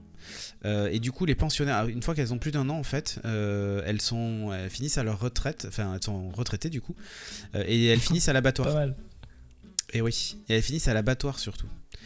Donc, ce qui s'est passé, c'est que Nancy a, eu fait la connaissance euh, de ses invités via le groupe Facebook AD's Chicken Run, euh, qui s'est donné pour mission de sauver les poules gersoises réformées. Voilà, et il y a une semaine, elle a pris euh, la route pour ramener à Toulouse une quarantaine de poules, voilà, dans un élevage qu'elle a monté elle-même du coup. Euh, avec de l'espace, il y a même la climatisation à l'intérieur des bâtiments pour, quand l'été il fait trop chaud, elles vivent dans de bonnes conditions et tout ça. Mais elles vivent quand même à l'intérieur, et du coup elle aimerait les faire adopter. C'est une très bonne euh, initiative. Mais oui, alors euh, ce qui se passe, c'est derrière l'auberge. Oui, derrière, derrière l'auberge, il y a une grande pelouse quand même. Et depuis une semaine, elle se régale à gratter la terre, elle s'organise, tout ça, machin. Et puis en plus, ce qu'elle dit, c'est aussi un bon moyen euh, euh, écolo pour euh, virer les épluchures du restaurant. Donc du coup, elle leur file les épluchures, tout ça, machin, elle s'occupe de tout ça. et, bing, cerise sur le gâteau, elle récupère des œufs, qui sont du coup très très frais, quoi, pour son resto. Donc ça, c'est parfait pour elle. Bon, il y a quand même déjà une... Eh oui, il y a quand même une quinzaine de poules de cette petite communauté qui ont déjà trouvé une famille d'accueil. Il en reste encore 25 à placer. Il y a même des clients qui sont venus manger exprès pour partir avec une poule, assure la restauratrice. Mhm. Et il y a même certains qui, eux, ne sont pas venus manger. Mais dans ce cas-là, elle leur demande une participation de 5 euros, en gros, pour rembourser tous les frais qu'elle a eu à faire venir la poule. Et puis elle lui file. Euh, elle est prête à reprendre les poules d'ailleurs, euh, au cas où les clients ne seraient pas emballés. Hein, parce qu'elle dit que ce sont des animaux et pas des objets. Donc si vous êtes en appartement, que ça va pas du tout, machin, vous la ramenez. Euh, ou si chez vous ça se passe mal, bah, vous pouvez la ramener si vous le souhaitez. Elle assure même le SAV. Si votre chien l'aime pas trop. Oui, c'est exactement ça. C'est exactement ça. Euh, mais l'initiative est plutôt sympa. Se dire, voilà, normalement, euh, normalement ça va, ça va finir à l'abattoir. Bah, plutôt, plutôt que ça, se termine comme ça, ben, on les place. Et c'est pas mal en fait. Le bon, qui existe pour tous les chiens, les animaux comme ça qui partent à la retraite. Bah ouais. C'est incroyable. Bah ouais, ouais. Mais c'est cool, je trouve. Euh, bah du coup, je vous propose qu'on passe tout de suite au Askip qui cette fois nous a été euh, concocté par Tilik.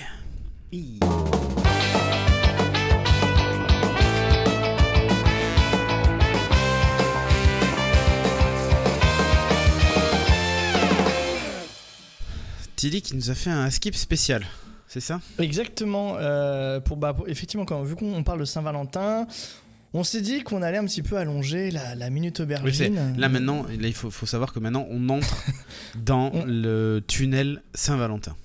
Voilà, Saint-Valentin, donc euh, voilà, on, est sur une, sur une, pas une minute aubergine, mais je pense une heure, aubergine. une heure, aubergine. Voilà. voilà, donc un petit askip spécial ce soir. Est-ce que vous êtes euh, prêts déjà? Euh, Bah oui, vous écoute. Êtes préparé Vas-y, balance la sauce. Très bien. Titre. Voilà, alors je vais compter les points, moi, par contre.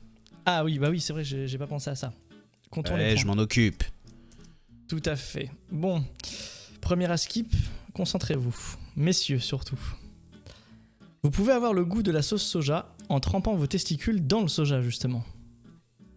Dans la sauce. Vous pouvez avoir le goût de la sauce soja en trempant Si tu trempes tes testicules dans la sauce soja, tu as mhm. le goût de la sauce soja. Mais le goût où? Dans ah dans ah alors euh, je, connais la réponse. Euh, bah Il a tenté. Oui, alors oui, alors, là c'est du vrai ou du faux eh Ben non, non, c'est faux, c'est faux. En fait, je, je, sais quelle, je sais quelle est la variante, mais c'est faux, oui. Donc un faux pour Cédric. Chag? Bah, il a l'air de savoir s'y connaître quand même, donc euh, je pense qu'il a testé. Du coup, je, je dirais faux. Rocher euh, En dernier, moi, Tilly, tu sais bien. Ah oui, pardon, c'est vrai. Oui, c'est le chat. Donc à qui Faux. Faux. Et Rocher euh, le, chat dit il y a plus de vrai que de faux, donc bon, je vais dire vrai parce que le chat dit vrai, mais.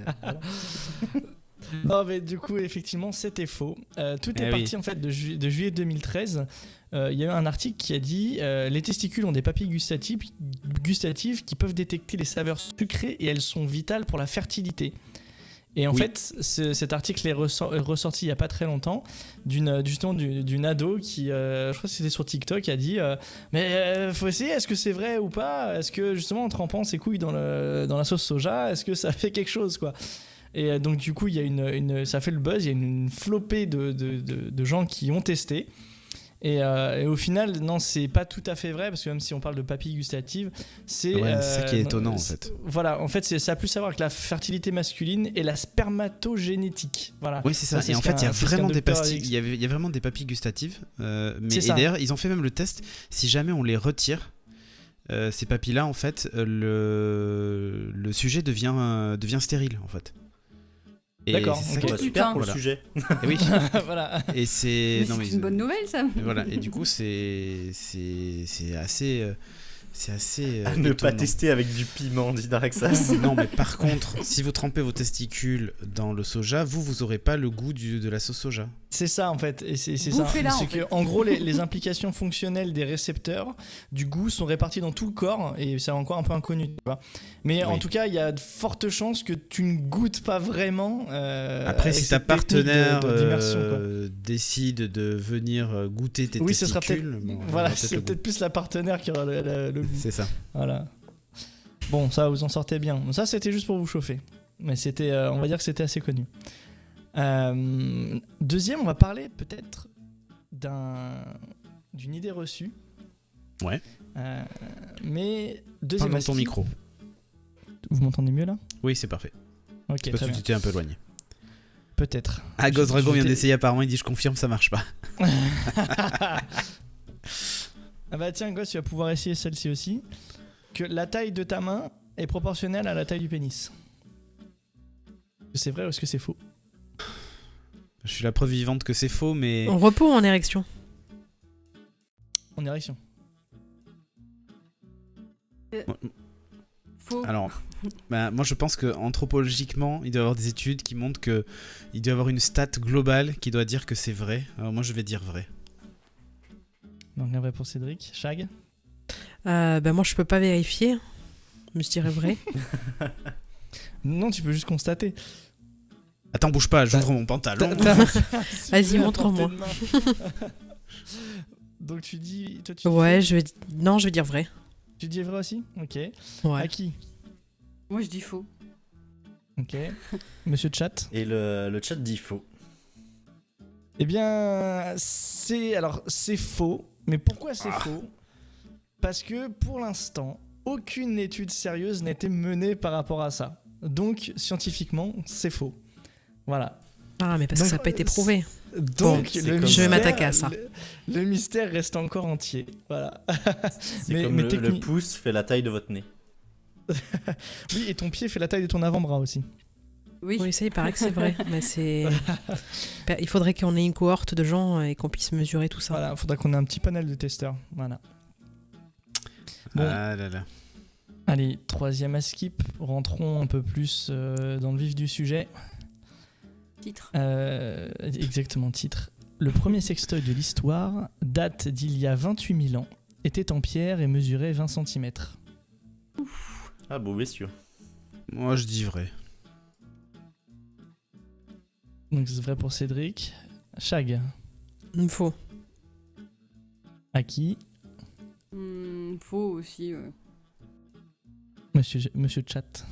Euh, J'ai deux veaux de deux, deux veaux de vrai. Deux, deux faux de vrai. Du coup, euh, bon, je vais, je vais dire vrai, moi. Donc je récapitule 28 000 ans. C'était en pierre et ça mesurait 20 cm. Eh bien c'est vrai. Ah Et j'ai absolument rien d'autre à ajouter. voilà, je, je- je laisse juste là. Après, en pierre, euh, il y en a bien dû essayer avec Bah, des fruits à tailler, hein. euh, il a fallu Moi, ils ont tailler. essayé avec, euh, ils ont avec essayé des avec des bouts de aubergines. bois, mais c'était chiant avec les, les échardes et tout. Enfin, voilà. Ouais, tu m'étonnes. Bon, bah, eh, vous, en, tor- vous en sortez plutôt pas Le mal, gros avantage, c'est que ça pouvait servir d'arme. Tu fais une matraque en pierre, tu te fais Ah oui, attaquer, De pim. 20 rien. Tu- cm. bah, c'est ça, en fait, c'est- ils ont peut-être dû confondre. C'était peut-être une matraque. Non, mais d'où le terme, de la du coup. matraque. C'est ça, le gourdin. le gourdin. Un coup de gourdin. La vibration devait pas être au top quand même. Ah non, ça non. Ça doit manquer de vibration. Non, non. Donc, on, bah, on va passer au quatrième skip. Oh, oh. Les hommes qui font le ménage font plus l'amour que les autres. Vrai. Donc Cédric, c'est vrai. Chagara. Vrai. Cédric fait le ménage, visiblement, non À qui euh, Vrai aussi. Ah, vrai, vraiment Ah bah écoute. Vous pensez vraiment que les hommes qui font le ménage font plus l'amour que les autres Moi je dis vrai. Bah, quand tu réfléchis à la place d'une meuf, il y a moyen, hein. Et Rocher Il y a plus de faux euh, dans le chat, donc euh, je vais dire faux. Ah Eh bien c'est vrai. Et Ah. figurez-vous, figurez-vous que pour le coup ça a été vérifié par des chercheurs de l'uni- de l'université de Californie. Pourquoi tu crois que je fais le ménage? Voilà, donc c'est exactement ce que j'allais dire, bah, messieurs à vos balais quoi. hein. Ce que je te disais, tu te mets à la place d'une fille, euh, voilà. Ah mais c'est con, moi j'ai un aspirateur robot. Bah, Moi aussi, mais il n'y a pas que ça. Et du coup, c'est plus les meufs qui veulent faire plus l'amour à leur mec parce qu'ils font le ménage. Oui, mais, oui, mais du coup, parce qu'ils ont plus le temps. du coup tu le fais plus. Du coup, ça. fatalement, ceux qui font le ménage le font plus. C'est ça. C'est ça, c'est ça. Et on pourra d'ailleurs regarder les, les détails hein, de, de cette recherche. Moi, je suis sûr que c'est une recherche très sérieuse et qu'il y a plein, plein de sûr. choses euh, à, à en tirer là-dessus. bon, là, on, on- on- on va voyager un petit peu. Oh putain. Dans une tribu australienne, pour se dire bonjour, on se serre le pénis. Alors, quand t'es une femme, t'es emmerdé quand même. mais à chaque fois. Serre le pénis. Je n'en dirai pas plus. Pour se dire bonjour, il se serre le pénis. Michel, en forme aujourd'hui. Le problème, c'est que moi, on me dirait jamais bonjour. Alors, du coup, je vais dire faux, rien que pour ça. Donc nous avons un faux pour Cédric. Pour Chagara, nous avons Ouais, je dirais vrai, mais c'est vrai que pour les meufs, euh, On, va y a- euh, on Tu sait pas. après, nichon, voilà. quoi. On se serre le clito. Peut-être, euh, peut-être. bon, on va dire vrai quand même. Donc tu dis vrai finalement. ok. Ouais. À qui? Ah, moi, je vais dire faux aussi. Et Rocher? Euh, le chat dit faux. Il y a Draxas qui dit salut ma couille, ça va? C'est un peu ça. Et bah, eh ben, figurez-vous que c'est vrai. C'est une Oh. tribu australienne, c'est la tribu des Walibri. Voilà, Non, et pour se dire bonjour, bah, il se serre le, voilà, il se serre le pénis.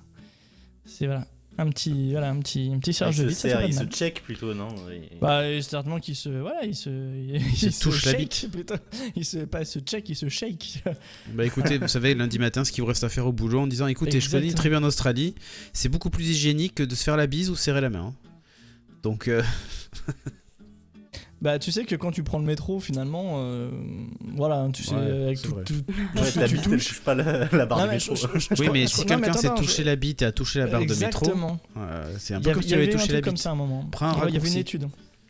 En, en gros, euh, si tu touchais la, le, le- enfin, si tu prenais le métro, t'as- c'est comme si tu avais serré 3-4 bits ou un truc comme ça. euh, dans- voilà. Parce qu'il y a des gens, effectivement, ils se grattent les couilles, ils, tr- ils prennent la barre de métro, tout ça. Et il y a eu des, des- des- des petites, euh, petites recherches là-dessus.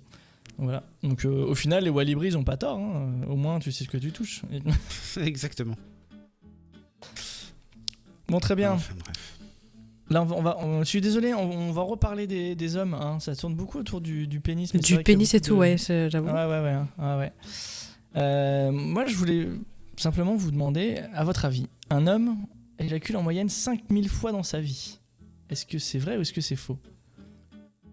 Paraît peu. 5000 fois. Ça paraît peu. ah, Fais le calcul sur une année, peut-être. hein. Non, mais réfléchissons à partir du moment. À quel Moi, je dis moment que vous c'est avez faux. commencé à vous branler, Mais quoi moi, en deux ans, ça fait déjà plus. En une journée déjà, on a fait la moitié. Déjà. Donc, euh, moi je dis que c'est faux. C'est bien plus. Parce qu'en Ouais, le gros, il c'est faux et plus. Tu m'as dit 5000, c'est ça? En gros, euh... en plus c'est éjacule, ça veut pas dire euh, euh, fait l'amour ou se branle. Ça, ça peut t'arriver pendant la nuit, ça peut t'arriver euh, n'importe quand en fait. Ouais, Donc, bah, euh, par tous tous les moyens. Ouais, ça repré... 5000, ça représenterait plutôt entre 15 et 20 ans, je dirais. Donc je pense que c'est plus. Donc c'est faux. Ok. Ch- Shag? Ouais, moi je dirais que c'est comme ça. Enfin, je sais pas, je, je vois Charlie qui dit 100 par an, 100 par an pendant 50 ans. Ça fait 5000. Donc euh, je dirais vrai. Très bien, à qui Euh, Moi, je dirais faux aussi, comme Cédric. Très bien. Rocher Et bah, le chat euh, dit faux et plus, donc, euh, donc on va le suivre. Eh bien, écoutez, vous aviez la plupart euh, raison. C'est faux. Et c'est un- c'est un- c'est bien plus. C'est bien plus. Ah bah oui. Bien plus. Bah ouais. Alors, bah, du coup, à votre avis. Non mais Char- euh, Charlie, il a jamais de pollution euh, nocturne, euh, tu vois. mais du coup, à votre avis, vous diriez combien, vous? Oh, moi je dirais 50 000. 50 Ah, 000 autant? Non, peut-être Ouais, pas, quand même, ouais. parce Ah, que je je pense que. plus autour des 30 000, quoi. Mais non, peut-être 10 30 15 000. 000. quoi. Écoutez, le Ouais. juste prix, mettons la musique. Tut. Et c'est moins. Ah, c'est donc, euh, 10, c'est 15 donc là 000. où partent euh, tous les sopalins. Putain, je me disais C'est qu'on ça. on en manquait beaucoup. Non, C'est une vraie catastrophe écologique. c'est exactement ça. C'est ça. Figurez-vous que la moyenne est de 7200 fois. Voilà. Bah alors, Ah. C'est alors pas oui, non mais alors, plus. si vous- alors c'est pas, c'est pas non plus, mais si vous calculez un petit peu, ça fait au, au moins. euh, attends, ça fait un peu moins d'une fois par jour pendant 20 ans. Ouais, mais c'est Oui, non, ça. mais vous pouvez éjaculer. Ouais, mais vous faites pas ça pendant en fait, 20 ans, quand même. euh, Non, on fait ça plus souvent, plus longtemps. Oui, mais, mais une fois par bah jour. ouais. Mais donc moins souvent. Oui, oui. Plus longtemps, moins souvent. C'est pas une fois. fois par jour. Oui, mais c'est une moyenne. Il y en a qui font beaucoup plus. Voilà. Moi, je suis plus proche de Non, pas- 50 000 que les autres, c'est tout. On a compris, on a compris. par contre, euh, Champomix, non, on n'a pas le litrage par an. Voilà. Ah non, qui est con. Alors, ça fait combien une éjaculation moyenne en, En volume. en volume En volume, voilà. C'est- c'est exactement. 5 millilitres, un truc dans le genre, non? Eh bah écoute, euh, faudra voir en fonction du, du, du, du- du bout de la capote, en fait, du, du réservoir. Euh, combien il prévoit à peu près, tu vois? Ouais. C'est calculé sur des, certainement sur des moyennes. Ah oui, Enfin, enfin, 180 par an pendant 40 ans. Oui, un peu moins du coup pendant 50, euh, Charlie. C'est pas mal, ouais. Ça a l'air d'être ça. Bah ouais. Oui, bah, à peu près, ouais. Mais il dit fake, il crie au fake. Il crie au fake. Bon, on reste sur le même, le même, euh, le même domaine. À skip, le sperme attends, était parce que je compte utilisé les comme. scores. Euh, on est au Allez, sixième. Putain, hein, mais il faut être un mec pour faire ton skip, Là, c'est pas possible, c'est on hyper, est au euh, septième. Hyper sexiste ton truc. Non, non, On peut le non, faire, non, Faye. non, non. Il faut connaître euh, la taille de ta tub. Ah bah c'est con, j'en ai pas. Euh, le nombre de fois où j'éjacule, excuse-moi, zéro. Et bien justement, des fois c'est vous vrai. qui nous connaissez le mieux. Oh là là. bon, c'est bon les calculs, euh, maître Capello? Oui, c'est bon.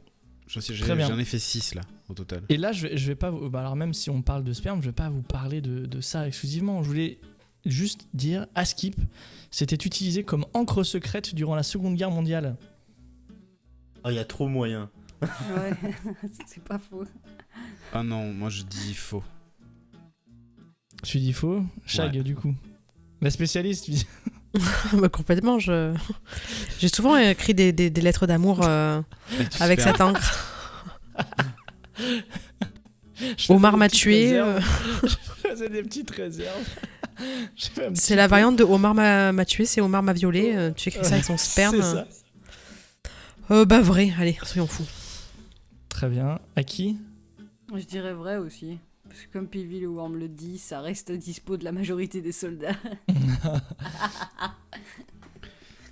Et Rocher Rocher, il sait pas. Et Si, il y a eu un le, le Ghost chat, Dragon, c'est euh, tout. si, si, il y a eu deux vrais et, et Chilou qui dit faux, mais, euh, mais ça Ok. reste la majorité de T'es vrais. quand même à, à con quand tu te- t'es à court d'encre. hein?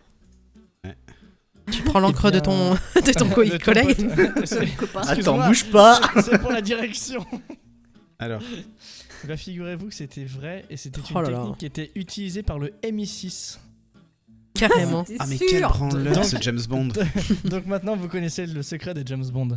c'est ça. Donc au MI6, il t'a envoyé des MST. C'est par la ça. poste. C'est ça. Exactement. Bon et puis le, le dernier euh, pour Shag quand même. Le plus long bisou du monde a duré 48 heures, 56 minutes et 45 secondes sans pause. Vrai. Donc on a un vrai pour acquis.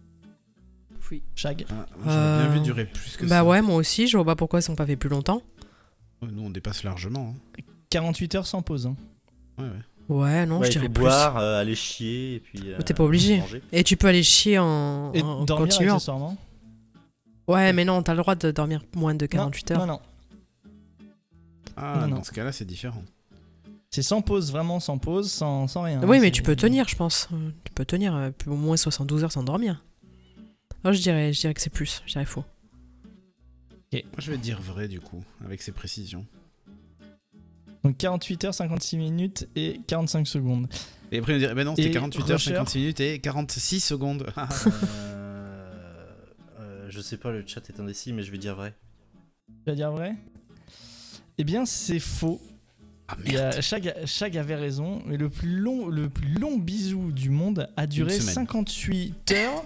Ouais, 58 voilà. heures, 35 minutes et 58 secondes, sans pause, sans dormir, sans manger, sans s'asseoir et ne jamais se décoller, même pour boire à la paille Ah, mais ou sans s'asseoir en plus Oui, Ouais, le s'asseoir, moment par contre, c'est Et en fait, c'était euh, c'était un, un- un concours euh, qui, qui a eu.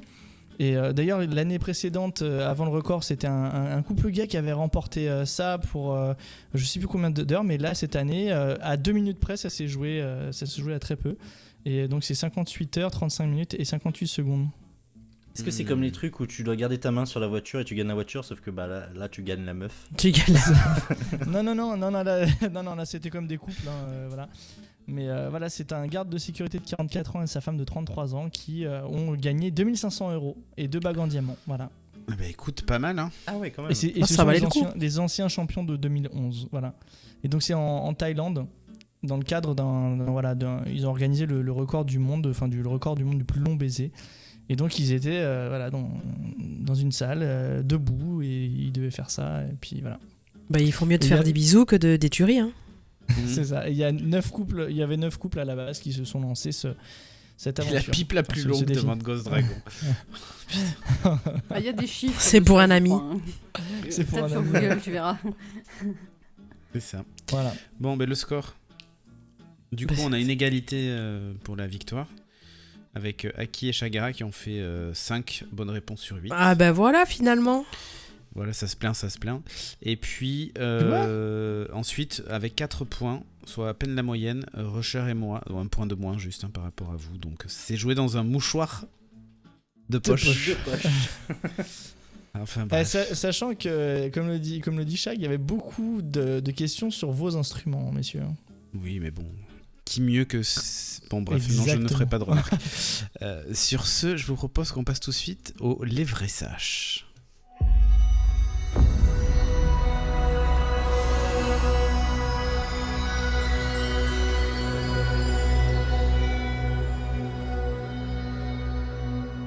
Alors, oui, l'illumination vient de Chagara cette semaine une fois de plus. De quoi vas-tu nous parler? Bah, je vais essayer de rester dans le thème. Et euh, je vais vous parler, euh, moi, Moi aussi, de je t'aime. différents records. Euh, des records de mariage. C'est mignon. Tes records de mariage. Euh, donc, par exemple, le mariage le plus long du monde. Euh, il s'agit de, 58 heures. de Zelmira et euh, Herbert Fischer qui se sont mariés euh, en mai, le 13 mai 1924. Et donc en 2008, ils ont célébré leurs 84 ans de mariage. Ah. C'est quand même assez énorme. Et euh, bon, bah, ça a dû se terminer, hein, puisqu'en 2011, euh, Herbert est mort à l'âge de 105 ans. Oh le connard, putain, c'est à cause de lui qu'il n'a pas eu le record. Si, ils ont quand même le record. Et deux ans plus tard, bah, son épouse l'a suivi, euh, elle aussi, à 105 ans. Donc ça fait 87 ans de mariage que le couple a partagé. C'était Pas Kirk mal. En Wow. fait.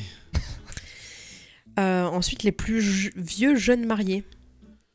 Euh, comme on dit, hein, l'amour n'a pas d'âge. Euh, et donc, euh, George Kirby et Doreen Lucky ont décidé euh, de se marier en juin 2015 à l'âge de 103 et 91 ans. Oh Oh. Voilà, un couple d'anglais, euh, des petits vieux. Euh, là, c'est un. commune avant aussi. Ah, ça, ils disent pas. Ils se sont dit, oh punaise, il y en a un qui va claquer, euh, vite, faut qu'on se marie pour les pour, pour le l'héritage. contrat, tout ça, tout ça, pour l'héritage, euh, voilà. Puis euh, Alors là, jurez-vous de l'aimer c'est- jusqu'à la fin de votre vie? Oh oui, ce sera pas très Oh, long. Bon, ça va pas être très long, ça va aller. On porter en la 30 sera minutes. capable. Euh, là, c'est euh, une, une dame qui a battu le record de- du plus grand nombre de mariages, donc c'est un petit peu moins euh, glamour. Donc, C'est une américaine de 68 ans. Elle est entrée dans le Guinness Book des records pour avoir été mariée avec le plus grand nombre d'hommes différents. 23 en tout et pour tout. Putain, 68 ans, elle s'est mariée 23 fois. 23 Alors, fois. Elle les a tués Pour à ceux chaque qui fois. savent pas. ou-. Ah, Pour ceux qui savent pas, le Guinness Book, c'est comme le Guinness Book, mais euh, c'est la version Wish. Quel salaud. Euh, euh, Nana s'est mariée à 16 ans. Alors, parce que c'est pas tout très très heureux quand même ce qui lui est arrivé, cette pauvre dame. hein. C'est pas juste euh, une croqueuse d'homme. hein. Euh, donc elle s'est mariée pour la première fois avec George Scott, avec qui elle est restée 7 ans. Et ça a été la plus longue. Euh, parce qu'elle a épousé euh, un pasteur, un mécanicien, un barman, des plombiers, apparemment plusieurs, hein, et des musiciens. Mhm. Euh, son mariage le plus court a quand même duré 36 heures. Parce qu'il n'y avait pas de sentiments. Ouais, bah, je parie que j'étais avec les musiciens. Peut-être pas. T'étais peut-être pas obligé de l'épouser du coup, mais bon, voilà, Ouais. fais ce que tu veux. Euh, parmi ses 23 compagnons de vie, deux d'entre eux se sont révélés être homosexuels et deux autres l'ont trompé. Et bah, évidemment, faut se poser des questions. Elle qui pourtant, euh, dans le milieu. Et pourtant, elle, elle avoue n'avoir euh, jamais eu de relation extra-conjugale. Donc, euh, elle les C'est a normal, enchaînées, elle- mais euh, C'est normal, elle se marie pour avoir des relations sexuelles, donc c'est facile. à chaque fois Je qu'elle veut avoir des et le relations. lendemain, hop. Elle s'est mariée aussi trois fois au même homme. C'est Voilà. pas mal ça. Donc, euh, c'est un peu la femme indécise. Oui, non, oui, non, plus, en non, fait. oui. Non, mais si, en fait, je t'aime. Et au total, elle a eu sept enfants de tous ses maris. Ouais, c'est pas beaucoup finalement. Euh, Et le dernier mari euh, qu'elle a en date, euh, il s'est éteint. Oh merde. Oh, Elle est veuve du coup. Elle va bientôt se remarier de toute façon. Non, non, il, il était, il était sous assistance respira- respiratoire. Oui, c'est ça, elle a éteint. C'est ça. Mais euh, avant ça, il, est- il, avait, il était aussi, lui, dans, dans le livre des records parce que c'était sa 29e femme. Voilà, donc partager un record à eux Ah, c'était Oh, mais c'était juste un beau. featuring. C'était juste un featuring. Et donc, euh, elle est fun. maintenant à la recherche de son 24e mari, hein, avis aux amateurs. Apparemment, Il y aura des sites comme ça euh, pour ceux qui se sont mariés plein de fois. euh, Ah oui, je pense qu'il peut faire un club, hein. Quand t'as autant de mariages, les deux. Euh, donc là, c'est un homme, euh, un Nigérien, euh, Muhammadu Bello Masaba, âgé de 84 ans. Il a accepté sous la menace d'un bannissement de divorcer de 82 de ses 86 femmes. Oh putain. Parce que bon, faut pas déconner quand même, hein, la loi islamique regarder n'autorise que quelques-unes. 4 épouses. Ah oui, le mec il s'est s'était un peu dit emballé. euh, ouais, 4 épouses, euh, c'est un minimum ou c'est euh, c'est le maxi? Il a pas dû comprendre ça. Putain, 86 femmes. Oui, complètement. tout ça, elles sont connes aussi. Ah, mais c'est une autre culture. euh. Ouais, mais bon. Satisfaire 86 femmes. On en remarque non Parce que souvent pas d'ailleurs. hein, si elles sont satisfaites. hein. Non, non, non. Mais parce qu'en fait, souvent même d'ailleurs, dans ce cas-là, t'as une femme qui s'occupe des enfants, une femme qui s'occupe du ménage, une femme qui s'occupe de la cuisine. Et il y en a que une ou deux qui s'occupent du, du couchage, enfin du coucher plutôt. Si tu, jouis, si tu jouis 8000 fois dans, dans, ton, dans ta vie, ça fait 1000 par femme. euh, ça Non mais c'est non, mais c'est lui qui fait, ouais, mais c'est lui qui fait augmenter la moyenne euh, de tout à l'heure. C'est pour ça. C'est pas lui qui est mort aussi, euh, violé par ces huit femmes là Peut-être. Ah oui, je me rappelle de ça. Ouais. Trop de pression. Il a, il a préféré, euh, voilà, il a préféré se retirer de, de la vie, euh, de la vie tout court d'ailleurs. Mm, mm. Alors je voulais parler des mariages les plus longs, mais aussi les mariages les plus courts. Alors là, on, deux célébrités euh, euh, en, ont, euh, en font, font partie de ces, de ces records, euh, notamment euh, Britney Spears et son amie d'enfance. Euh, mariage de deux jours en 2004. Oui. Voilà, au bout de deux jours. Oh merde, je me suis bourré, non, désolé. Ah, Attends, on avait bourré. dit marié Non. J'étais Et bourré. Carmen Bourré. Electra aussi avec un basketteur, six jours. Voilà, bon, là, même Ah, pas une c'était semaine. Dennis Rodman. C'était Nice Rodman, exactement. Ouais. Bah, C'est exact. Se tient au courant, les gars. Mais non, mais moi c'était le mais- moment où j'étais fan des, des Chicago Bulls et tout ça. Euh, oui, oui, oui. et, bah oui. et évidemment de Carmen Electra. Et Euh, voilà, Bien ça- sûr. Voilà, et donc euh, forcément on savait ça. Euh, les mariages les plus chers de l'histoire. On retrouve le prince Charles et euh, Diana, hein, euh, 29 juillet 81, 110 millions de dollars. Et combien en Mercedes? Est-ce qu'ils ont rajouté le prix de la Mercedes sous le pont ou pas? Parce que là c'est. Il y avait quand même une traîne de 8 mètres de long et un gâteau de mariage de 1 mètre 50 de haut. Putain, c'est ça qu'il nous faut. Oh, il est presque aussi grand que moi le gâteau. Oh, mon Dieu. Eh ben, Donc, à mon avis, il a coûté très cher. tu sais quoi, on va faire un gâteau de 1m80. Tout en longueur. Putain. Ah oui, Ah c'est plus ouais, facile en longueur quand. Et, et tu quand le, on et tu le coupes à l'horizontale, tu sais. Avec un sabre. Euh, on a aussi un mariage à 66 millions de dollars, donc euh, c'est euh, deux Indiens, euh, Vanisha Mittal et Amit Basia, en 2004. Le père a organisé une fête de 6 jours. hein. C'est vrai que les Indiens ont tendance à faire des, des fêtes. Oui, euh, mais en- non, mais là, après, il faut savoir que c'est l'actionnaire de ArcelorMittal. célébrer le- le- C'est l'une des familles les plus, indiennes les plus riches, en fait. Oui, mais 6 jours, c'est pour dire que dans, cette culture, c'est pas non plus euh, ouf. Par contre, c'était au château de Versailles. Il a offert à chaque invité son billet d'avion et 5 nuits dans l'un des plus beaux palaces de Paris. Donc ça, ça doit coûter assez cher. Avec Carlos Ghosn, Wow. évidemment, à Versailles. Bon, on a aussi le prince William et Kate Middleton hein, en 2011, on s'en doute. Euh, 34 millions. euh, on, a, voilà, on a pas mal de, de- de personnes comme ça qui euh, ont fait- des records de Ouais, pognon vraiment, ils, pour un mariage. ils ont quand même compris le truc. hein. Ils se sont dit, on a peut-être mis un peu trop de pognon au départ. Et après, ils ont réduit les budgets au fur et à mesure. C'est pas faux. Surtout que c'est le contribuable qui paie hein, pour la famille royale. Ouais, ouais. Bien sûr. Euh, là, on a un monsieur euh, écossais qui euh, a, euh, enfin, il a, il a dû coucher, je pense, des cages de bingo. Il est devenu papa, il s'est marié et il est allé en prison le même jour. Oh putain. Alors, petite histoire. Donc, il- c'est un, Il devait pas être bon au Monopoly celui-là. hein. Non. Donc, euh, donc c'est un, c'est un couple d'Écossais. Voilà, 7h40, euh, Jasmine accouche de son deuxième petit garçon. L'après-midi l'après-midi même, euh, il se marie. La jeune maman et le papa se marient. Et au cours de la soirée de noces, un peu trop arrosée, le mariage s'est immiscé au sein d'une dispute entre son frère et un serveur. Le marié a alors cassé un verre sur la tête du serveur, lequel a fini aux urgences, tandis que le marié est coupé d'une peine de prison de 12 mois avec sursis et euh, TIG, sans oublier l'amende de euh, 500. Le mec, ouais, putain, travaux d'intérêt généraux et tout, la totale. La Voilà. Pas mal. Le même jour, Surtout je pense que seule. lui, Il a fait fort. Bon, après, c'était un petit délit, hein, mais. Quand même, Oui, mais an, quand même. c'est Il, a marqué le coup, on va dire. Ouais, c'est ça. Ouais, le jour de ton mariage. euh, Je pense qu'il y a autre chose à faire. ton aussi. gamin. euh, Voilà. Attends, tu sais pas comment le nôtre va se dérouler. Hein. Avec un peu de chance, tu vas tuer un serveur ou un truc comme ça parce que il, il t'aura pas servi le truc dans la bonne assiette. hein. Tu sais pas. On sait pas. Enfin, voilà tous ces petits records euh, plus ou moins euh, romantiques. Mm, Ouais. Eh ben écoutez, ce que je vous propose, c'est qu'on passe tout de suite à la deuxième partie de la revue de presse. Cette fois, c'est une euh, deuxième partie euh, bah, qui va tourner autour euh, du mariage, des couples, tout ça, machin, comme d'habitude.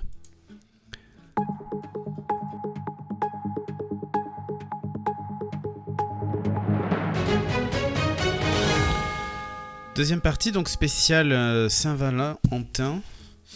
Euh, Chagara, tu vas nous parler justement de la Saint-Valentin autour du monde.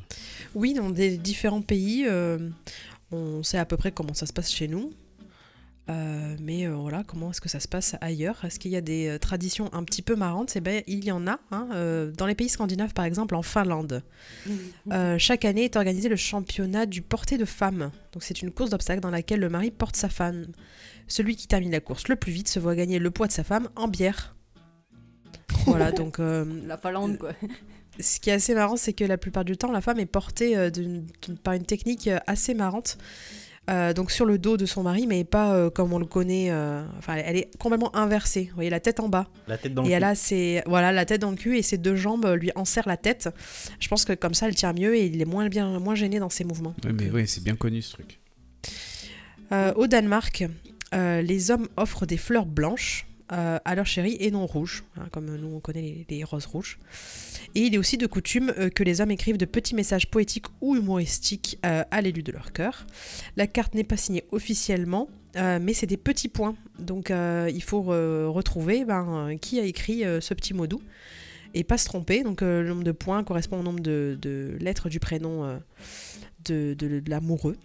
Et voilà, c'est une petite tradition, mais qui se déroule plutôt à la période de Pâques. Voilà, donc c'est pas toujours la même date. hein. Euh, en Irak, donc euh, maintenant passons au pays arabe, euh, le 14 février en Irak, c'est la possibilité pour ce peuple d'oublier le temps d'une journée, euh, ben, les, les petits, les petits dires qu'il peut y avoir, hein, comme à Mhm. Bagdad. Et la ville et les magasins se partent de rouge. Ça pourrait sembler un peu sanglant, mais c'est quand même plutôt romantique. Et les Irakiens célèbrent l'amour et se font des petits cadeaux, comme beaucoup de pays.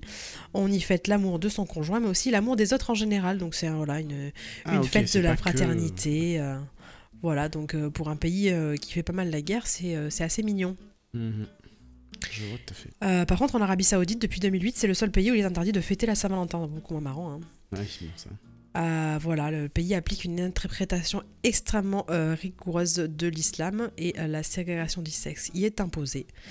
donc il y a quand même voilà le jour J c'est un peu le jeu du chat et de la souris entre la police religieuse et les commerçants puisque bon il y en a qui veulent satisfaire quelques Valentins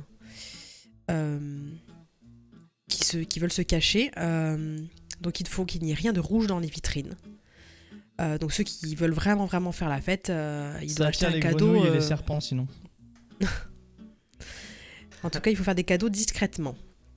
en Égypte, la fête est aussi populaire. Hein. La vitrine des magasins se part de rouge. et on fait des cadeaux par contre très kitsch. C'est le but. Euh, au Japon, on l'a entendu tout à l'heure euh, à la radio, euh, c'est les madames qui offrent des cadeaux, des boîtes de chocolat principalement. Voilà, il est bien vu d'offrir des chocolats aux hommes de leur entourage, particulièrement les collègues de travail. Mais ça, c'est cool. Et donc, par contre, un mois après, ben, c'est l'inverse, hein, c'est le White Day. Euh, ils doivent en retour offrir un cadeau blanc aux femmes qui leur avaient offert deux mois auparavant. Euh. Tilic. Pardon? Tu vas arriver pour le cadeau blanc que tu vas offrir au retour. Pas du tout. Mhm. Euh, et, d'ailleurs là-bas, les, chocolats qu'ils offrent sont appelés euh, Giri Choco ou chocolat d'obligation. Donc bon, c'est pas ah, très. Ça c'est pas top. C'est pas top, hein, c'est une obligation. Hein.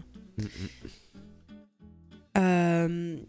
En Corée du Sud, par contre, euh, c'est pas le jour blanc, c'est le jour noir. Et c'est place aux célibataires qui, eux, font la fête, qui se retrouvent entre amis et qui partagent euh, un plat de nouilles euh, tous ensemble. voilà, pour, pour fêter leur célibat. C'est pour être autre chose le mm. jour noir. Hein.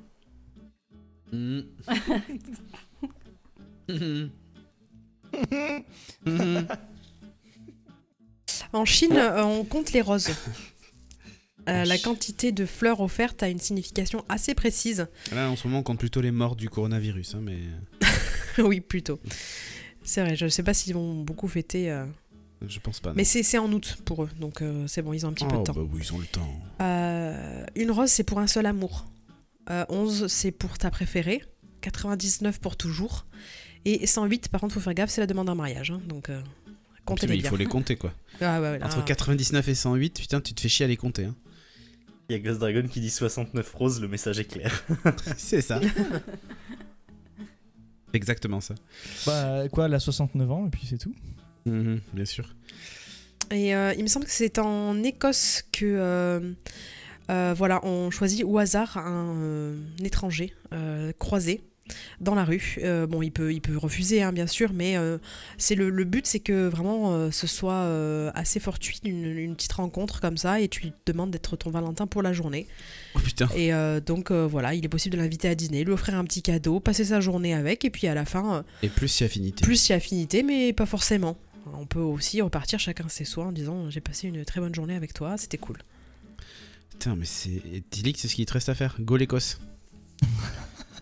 bah écoute, euh, je vais déjà faire mon massage euh, body body là. En Écosse. Avec une étrangère. Voilà. Écoute, euh, ouais, je prends les adresses. c'est ça. une autre Saint-Valentin autour du monde bah après, la plupart ont des, ont des traditions qui ressemblent beaucoup à la nôtre. Hein. voilà, en Colombie, il y a un peu plus amical. Donc, il y a, y a aussi, ils, célèbrent pas mal l'amitié, ce qu'on fait pas beaucoup chez nous quand même c'est euh, ce serait pas, pas la fête des voisins. c'est plus la fête des voisins, exactement. ok, très bien.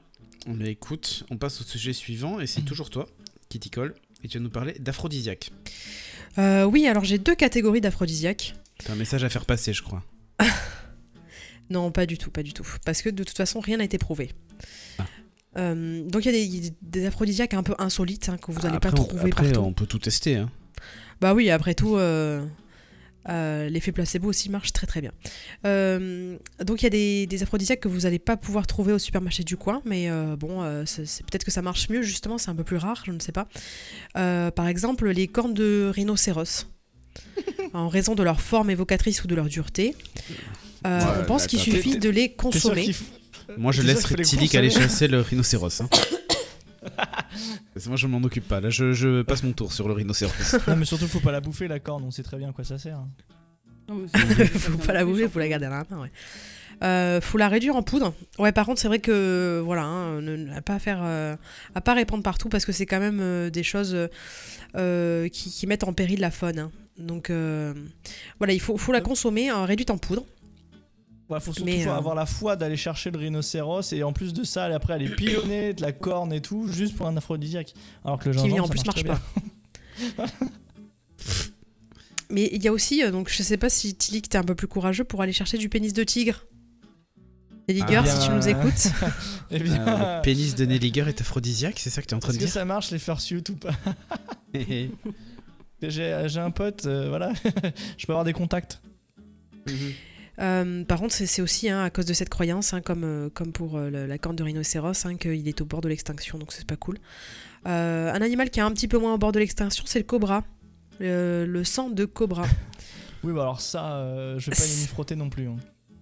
Pour les Chinois et les Vietnamiens, c'est le plus puissant des aphrodisiaques qui donnerait des érections spectaculaires tout en améliorant la qualité du sperme. Oh, c'est bizarre parce qu'il y a, y a rien commande sur Wish ou pas Il y a rien de safe, hein, tu vois.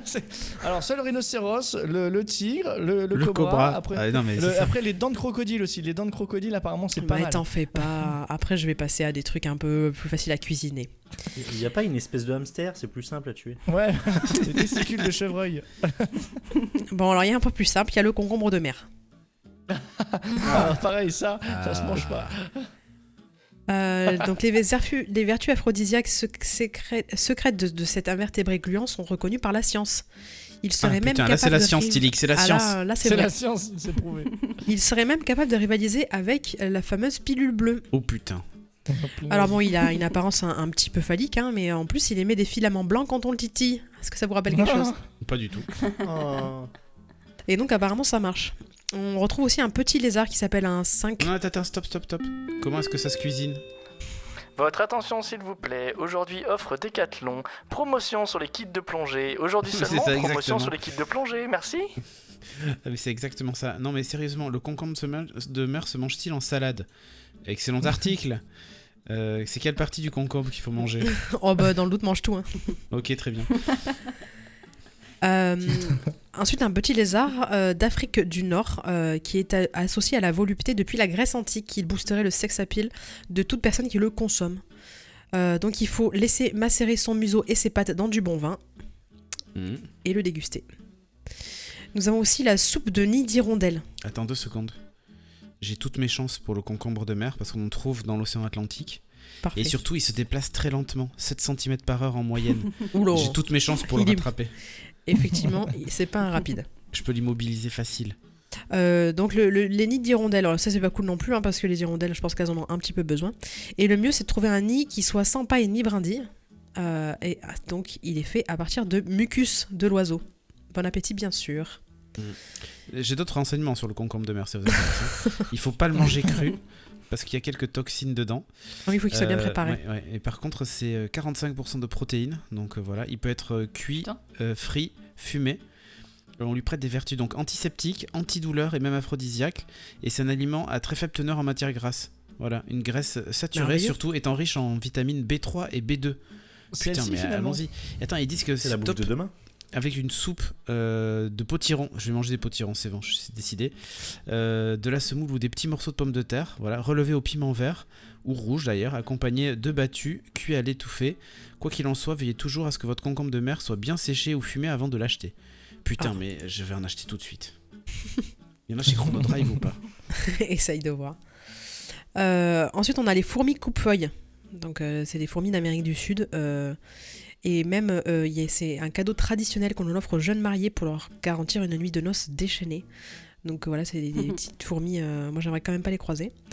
comme ça, en vrac, on a la soupe de testicules de taureau, les œufs de la tortue lutte, l'urine de babouin ou la tarentule frite. Urine de babouin. Je t'ai dit, ce n'est pas des... c'est que des trucs qui sont dangereux. oui, l'urine de babouin, euh, c'est un aphrodisiaque très connu au Zimbabwe. Il est mélangé avec de la bière. Mm les, poils de Chuck Norris aussi, c'est pas mal. On va passer aux aphrodisiaques euh, un peu plus classiques. Hein, mais au cas où vous les connaissiez pas, nous avons le gingembre, le cacao, les huîtres, les asperges, le céleri, le clou de girofle, le bois bandé, l'anis, l'avocat ou le miel. Oh mon dieu Le bois bandé porte bien. Et alors euh, tout ça en même temps, hein, vous pouvez essayer de faire un espèce de truc, ça peut être pas mal. Je viens, je salade avec un concombre de mer. je viens de trouver du concombre de mer sur Amazon. Il est 454 grammes. 451 mhm. euros. C'est un euro le gramme. Ah, putain, la vache. Tiens, je suis pas prêt de me faire une salade euh, pour ah, bander dur. Un luxe. Là, va falloir trouver. Ouais, c'est un luxe. Hein. Mon dieu, on peut acheter juste un gramme Est-ce que ça suffit? Je sais pas. Est-ce qu'on peut essayer avant d'acheter? Oh mon dieu. On va le pêcher. C'est pas possible. Oh putain. En plus, il... attention, celui-là c'est un spécial. Hein. Fruits séchés de la mer de Chine. Ah. Bon, c'est un coup à choper le coronavirus. c'est ça. Le coronavirus, virus, il a celui. Il y a que 2 euros de frais de livraison. Bon, allez, Merveilleux. Attends, vas-y. C'est même pas offert. Vas-y, j'en prends 100 grammes pour 100 euros. C'est parti. Et on teste et on vous dit si ça marche ou pas. Allez, bisous. on fera un what the fox dessus. Attends, il va pas arriver tout de suite. Hein. Ah si, c'est Prime. Non, je Bon, vas-y, continue. Euh, eh bien, je vous ai fait la liste complète de, ce que vous pouvez trouver en magasin qui pourrait peut-être vous aider, hein, mais euh, encore une fois, euh, ce n'est pas prouvé scientifiquement. si, si, si, si, si, le concombre de mer, c'est la science. c'est la science. Moi, j'ai foi en la science. Apparemment, l'effet placebo aussi marche très très bien. Non, mais pas avec le concombre de mer, c'est la science qui le dit, c'est la science qui le dit. Et il le vendrait pas si cher si ça n'était pas Exactement, exactement. c'est QFD. Allez. Voilà. Bon, allez, la suite, on va parler de mariage du coup. Un mariage un peu particulier d'ailleurs. Et de coronavirus. Oh. Bah ouais, c'est un couple de, de Singapouriens euh, qui ont dû célébrer leur, euh, leur mariage à distance. Ils étaient de retour euh, de Chine. Les invités ne voulaient pas assister à l'union de peur d'être contaminés. Oh. Est-ce qu'ils sont arrivés à pied par la Chine? Ouais, c'est ça. Et Singapourien, c'est un titre ça aussi. Euh, donc c'est Joseph euh, Yu et son épouse euh, qui avaient prévu de célébrer leur union dans, la salle d'un hôtel. Et les 190 invités étaient pas très très emballés. donc ils ont tous décliné l'invitation. Au-delà des appréhensions, une partie des convives résidant en Chine, pays d'origine de jeunes mariés, ne pouvaient pas se rendre de toute façon à Singapour. Donc au moins c'était réglé. donc pour l'hôtel où le couple avait organisé sa cérémonie, pas question d'annuler. Oh putain, les salauds. Euh, seule solution, bah, célébrer l'union à distance par visioconf. Ah, c'est merveilleux. Donc ils ont échangé leurs vœux et porté un toast devant 110 euh, spectateurs virtuels. Euh, donc bon, c'est un peu moins chaleureux. Hein. La, la, visioconférence a quand même permis aux invités de se glisser jusqu'à la chambre d'hôtel des nouveaux époux où ils ont débouché le champagne face caméra. Voilà, bon, certains convives se sont dit un petit peu choqués par ce mariage en visioconf. Euh, le marié euh, prend les choses avec philosophie. Nous n'étions pas tristes, juste un peu déçus, mais nous n'avions pas le choix. Euh, donc pas de regrets. Ils ont éteint la caméra après, dans la chambre d'hôtel. Bah je, l'espère. Hmm. Est-ce qu'ils ont dégusté du concombre de mer? Je ne sais pas. Sans doute. C'est local. Ah, ça doit coûter beaucoup moins cher là-bas, évidemment. Euh, et bien justement, puisqu'on parle de monde et de tour du monde, tu vas nous parler aussi euh, des lois sur la sexualité dans le monde, parce qu'il y a des lois un peu cheloues parfois. Bah ouais, histoire que vous soyez un petit peu prévenus si vous vous déplacez euh, dans ce genre de, de, pays. et certaines lois sexuelles menacent d'une amende administrative, de peine de prison, voire même de décapitation. Donc bon, méfiez-vous. ah oui. donc il y en a pas mal aux États-Unis. Il y en a énormément dans plein plein plein d'États. donc je vais, je pense, le, euh, en avoir que quelques-unes à, vous fournir. Euh, donc par exemple, euh, à Washington DC, la seule position sexuelle acceptable est le missionnaire. Toute autre position est considérée comme illégale. Bon, après, bien sûr, c'est des, des, lois. des vieilles lois. Voilà, hein, bien sûr. Qui, du coup, sont généralement complètement obsolètes et pas, pas respectées. Ils sont pas là pour, pour, pour constater.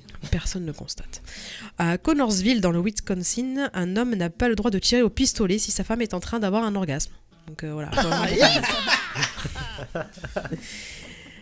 Euh, ensuite, dans l'Idaho, euh, les policiers euh, ne sont pas autorisés à s'approcher d'une voiture à l'arrêt s'ils croient que ses occupants sont en train de faire des galipettes. Attends, mais là, ça c'est top. Si tu te fais arrêter par les flics, tu fais arrêter par les flics, bouger un peu la voiture. Vas-y, vas-y, baisse ton froc, baisse ton froc. Ils sont obligés de s'approcher en voiture, de klaxonner trois fois, d'attendre deux minutes et de demander au coquin présumé de sortir. Donc voilà, pas de voyeurisme, c'est interdit. Au Minnesota, euh, avoir des relations sexuelles avec un poisson mort est interdit. On ne dit oh. pas si c'est possible s'il est vivant. Ah, mais vivant, oui, mais mort, non. Est-ce que c'est un concombre de mer euh, dans le Nebraska, le propriétaire de chaque hôtel euh, a le droit de demander à ses clients de se vêtir d'une robe de nuit ou d'un pyjama. Aucun couple, même marié, ne peut dormir nu. Mais c'est ça, ouais. Ou ça, c'est quand le room service passe à l'improviste. Hein. Ouais. Ouais, c'est pas tu mets ton truc sur ta porte. Ils ont quand même prévu aussi une loi à, Bakersfield en Californie. Euh, si jamais on prévoit de coucher avec Satan, on est obligé d'utiliser des préservatifs. c'est écrit. Ouais, qui est pas D'accord, d'accord. mais euh, oui, mais c'est ça. Hein. Mais pour la loi d'avant, c'était la loi DSK, non C'est pas ça? Oui, c'est ça, exactement. Euh, on change maintenant de pays. En Colombie, à Cali, une femme ne peut avoir des rapports sexuels qu'avec son mari. Bon, ça en soi, ça va. Mais la première fois, la mère de la femme doit être présente dans la pièce. Oh non. Oh nice. Belle maman, vous pouvez sortir, ça me coupe. C'est sympa. Euh, ensuite, à Londres, une petite loi assez marrante sur les motos. Il est interdit de faire l'amour sur une moto garée. Par contre, on dit pas si ça allait en marche. Euh, ah, bah, tu peux. C'est pas dit. Ça va. Ah, c'est trop dangereux, hein, la béquille, ça clique vite et tout. ça. En Estonie, il est interdit de jouer aux échecs pendant les rapports sexuels. si jamais tu t'emmerdes, tu fais autre chose. Hein. Les échecs, c'est pas autorisé. Voilà. Au Liban, les hommes, peuvent, les hommes peuvent avoir des rapports sexuels avec des animaux, mais attention, uniquement s'ils sont de sexe féminin. Mmh, ouais, Et s'ils sont consentants aussi. Complètement. Ah, ah, ah, bah non, ça, c'est pas dire. sérieusement. Avoir des rapports sexuels avec des animaux masculins est interdit puni de mort. Eh ben oui. Et vivant aussi, parce ça que déconne pas. morts dans certains états. Faut pas se tromper. À Bahreïn, euh, la loi permet à un médecin de sexe masculin de faire un examen gynéco à une femme, mais on ne peut pas directement regarder les organes génitaux d'une femme si on n'est pas marié avec elle. Du coup, bah, ils ont trouvé une solution, ils font ça à travers un miroir. C'est très pratique. Oh là là. Bah, génial. Mais c'est trop de puritanisme. sérieux, quoi. Non, mais surtout qu'à travers un miroir, tu le vois quand même. Du coup, c'est complètement débile. Bah oui, mais tu peux pas regarder directement. voilà, donc ils ont contourné la loi. C'est comme la méduse, tu transformes en pierre. Au Guam, alors là, j'ai un truc pour toi, Tilik. Non, alors, vas-y, vas-y. J'ai hâte. Un métier qui peut vraiment t'intéresser. Ah, bah écoute. Au Guam, il est interdit de se marier en étant vierge. Il y a des hommes dont le travail consiste à déflorer les femmes. Ouais. Ah, vous, quand même, euh, hein oui, mais après, tu sais pas jamais sur quoi tu tombes aussi. Hein. C'est voilà de quoi quand même euh, créer quelques vocations, si jamais ça t'intéresse. mais écoute, c'est au Guam, c'est ça? Voilà, prends, prends note. En Indonésie, la masturbation est passible de peine de mort. Voilà. Et euh, la peine de mort aussi, c'est par décapitation, hein, tant qu'à faire. Ah, bien sûr. Ah oui. Histoire que ce soit un peu plus. Euh, monsieur Monsieur Posez cette caquette tout de suite C'est ça Vous allez faire une connerie Voilà les lois bien ridicules euh, à travers le monde. Donc faites attention à bien vous renseigner quand vous voyagez. Ouais, mais c'est exactement ça. Et ben justement, moi j'en ai une sur bah, vous savez, hein, en général, euh, enfin comme on dit, hein, les histoires d'amour finissent mal en général. Et eh ben moi, je vais vous, je vais vous raconter l'histoire d'un homme qui euh, a demandé à régler son divorce en duel au sabre. Ah, sabre laser ou... Ah non, attends, attends, attends. Euh, il a demandé au tribunal de l'Iowa de lui accorder l'autorisation de défier en duel judiciaire son ex-femme et l'avocat de celle-ci sur un champ de bataille où il arrachera leurs âmes euh, de leur enveloppe corporelle. Oh, il est poète en plus. bien sûr. Très investi dans sa demande, l'ex-mari un brin amer décide de se venger de son ex d'une façon très théâtrale et digne d'un crossover réunissant Game of Thrones et les derniers samouraïs. Donc euh, voilà. Et donc un katana et un wakazashi euh, les racines de la discorde seraient euh, nées par la faute de son ex-femme Bridget Ostrom, qui, selon lui, David Ostrom, l'a détruit juridiquement. Dans son courrier, il demande au tribunal de lui accorder un délai de 12 semaines pour lui laisser le temps de forger ou commander deux sabres japonais, un katana et un wakazashi. en fait, il y avait déjà eu un cas similaire en 2015 euh, et c'est ça qui a donné euh, l'idée à David Ostrom de, faire ce truc-là. Euh, un avocat fanatique de Game of Thrones avait voulu régler un procès opposant, l'opposant à un de ses confrères en proposant une motion visant à ridiculiser le, le, le dossier en fait en proposant un duel. C'est-à-dire qu'ils avaient un, souci entre eux. Il a dit bon, on va régler ça avec un duel euh, pour tourner le, truc au ridicule. Bon, bien que l'avocat en question soit aujourd'hui en prison euh, pour une toute autre affaire, euh, son cas a permis de démontrer que les duels judiciaires ne sont pas abolis. et l'aveu, à l'aveu du, juge de la Cour suprême de, de New York, c'est encore possible aujourd'hui. David Ostrom précise que son ex-femme peut choisir son avocat comme champion ou prendre un remplaçant si elle ne souhaite pas combattre elle-même. Euh, voilà, en réponse à cette demande loufoque, l'avocat de l'ex-femme a défendu l'idée que la finalité d'un duel était très probablement la mort, et euh, de telles conséquences dépassent de loin le différent concernant la garde des enfants ou la taxe de propriété. Euh, il est important de noter que même si la constitution de l'Iowa et des États-Unis n'interdit pas spécifiquement d'affronter un opposant avec un sabre katana mortel, elle interdise bien à la cour de l'ordonner. La cour peut pas ordonner ce truc-là. Euh, le contre-coup de cette motion inhabituelle risque d'être brutal pour David Ostrom. L'avocat de son ex-femme a demandé, en plus d'une évaluation euh, psychiatrique, euh, de suspendre les droits de visite. Voilà, pour l'instant, la Cour n'a pas encore pris de décision. C'est ouf, hein. C'est complètement ouf.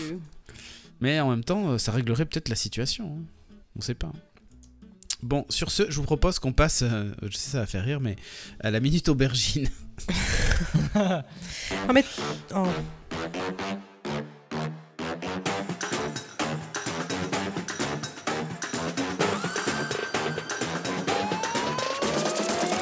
À poil, Chagara.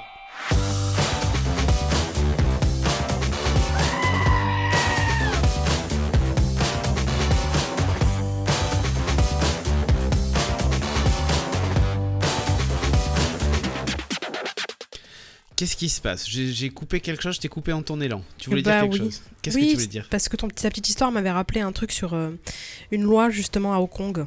Ah Où euh, il est possible, euh, si une femme découvre que son mari est infidèle, elle a le droit de le tuer. Mais à la oh. force de ses mains. Voilà. Ah. Et, par contre, elle a, le droit d'assassiner la maîtresse comme elle l'entend. oh,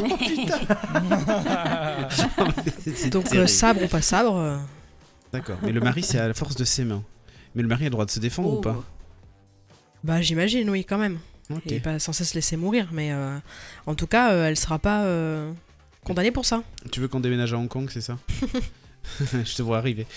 toi, tu vas nous parler de la sexualité des Françaises. Parce que c'est bon, on a assez parlé de pénis. Hein. Oui, oui. il faut attraper le coup. Mm. D'ailleurs, tu, tu, verras si tu as des, des, petits trucs à, rajouter, si tu as d'autres stats, toi aussi, Tilik. je suis tombée sur, sur un sondage de l'IFOP, euh, qui a demandé à des milliers de femmes euh, ben, de, dévoiler quelques, quelques infos de, leur intimité. Euh, donc, sur les femmes, on a découvert que les pratiques évoluent pas mal. Elles sont de plus en plus nombreuses à élargir leur répertoire. Donc, par exemple, en 2012, 64 avaient déjà expérimenté la masturbation. 90% des hommes, hein, donc le chiffre est quand même largement plus élevé ah bah chez les hommes. Mais maintenant, elles sont 76 donc euh, ça a quand même pas mal augmenté. Ah bah euh, on a aussi hein, une augmentation sur le porno sur Internet, euh, l'usage des sextoys, et plus d'une femme sur dix déclare avoir eu une expérience homosexuelle. Donc, ah, moi j'ai une stat sur les nombres d'amants ou de maîtresses aussi. Ah, d'accord. voilà. ben vas-y. vas-y, je t'en prie, je t'en prie. D'accord, d'accord. Euh, ben écoute, euh, ça passe de, de, 9 à 6 par exemple pour euh, les expériences homosexuelles. On a 6 points de plus pour l'usage des sextoys. Donc voilà, c'est une nette augmentation de, de ce genre de pratique. Alors est-ce qu'elles le disent plus ou est-ce qu'elles le font plus? Je ne sais pas. Est-ce qu'elles mentent? Il y a beaucoup de le disent plus, je pense surtout. bah voilà, est-ce que la parole c'est pas... peut-être. Peut-être que la parole c'est un peu plus se libérer. on a aussi pas mal de stats sur les pratiques anales qui ont la cote. Euh, la, ils appellent ça donc euh, sur, sur le, site où je suis euh, l'atout prostate. 22% des femmes ont déjà introduit un doigt dans l'anus de leur partenaire. c'est encore loin des hommes, hein, puisque la réciproque est de 52%. Attends, attends tu, veux, tu veux dire quoi? Les, les femmes sont à 22. 22. Et 52 euh, pour la réciproque. Oui, les, les hommes, eux, ils vont euh, plus. Ils vont alors que les femmes n'y vont pas, quoi. Ouais, moi, bah, c'est surtout que les hommes vont pas en général.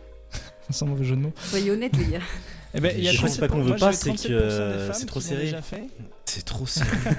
Mais détends-toi, Rusher. C'est naturellement euh, fermé en fait. détends-toi. Et pourquoi ça serait naturellement ouvert ouais, mais là, on parle là-dedans. Ouais, complètement. contexte, euh, on est d'accord. non, par contre, en, termes de. En, termes de sodomie, euh, moi sur les stats que j'ai, j'ai 37% des femmes ont déjà essayé et 45% des hommes ont déjà essayé aussi. Voilà. Effectivement, j'ai aussi des stats, euh, ouais, 53 euh, des femmes, euh, exact. C'est exact. Alors après, c'est pas les mêmes chiffres. Mais si, tu veux, pour en, revenir au, moins au, nombre d'amants ou de maîtresses, moi j'ai une forte augmentation du côté des femmes. Dans les années 70, il y avait 1,8 à peu près en, moyenne de, de partenaires. Et là, c'était dans une enquête en 92, c'était à 3,3 et là, c'est passé à 4,4. Et chez les Mais par jour, par heure, on... Non, c'est le nombre de partenaires dans, leur existence, tu vois.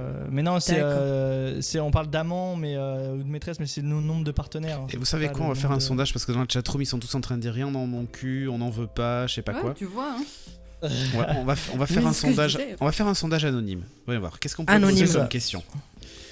Euh... Un dos dans le cul, ça vous fait peur ou pas? Voilà, c'est ça. Avez-vous déjà reçu un doigt dans la nuit. Mais voilà, très bien. En dehors d'un examen médical, évidemment. Oui, non, ça dépend.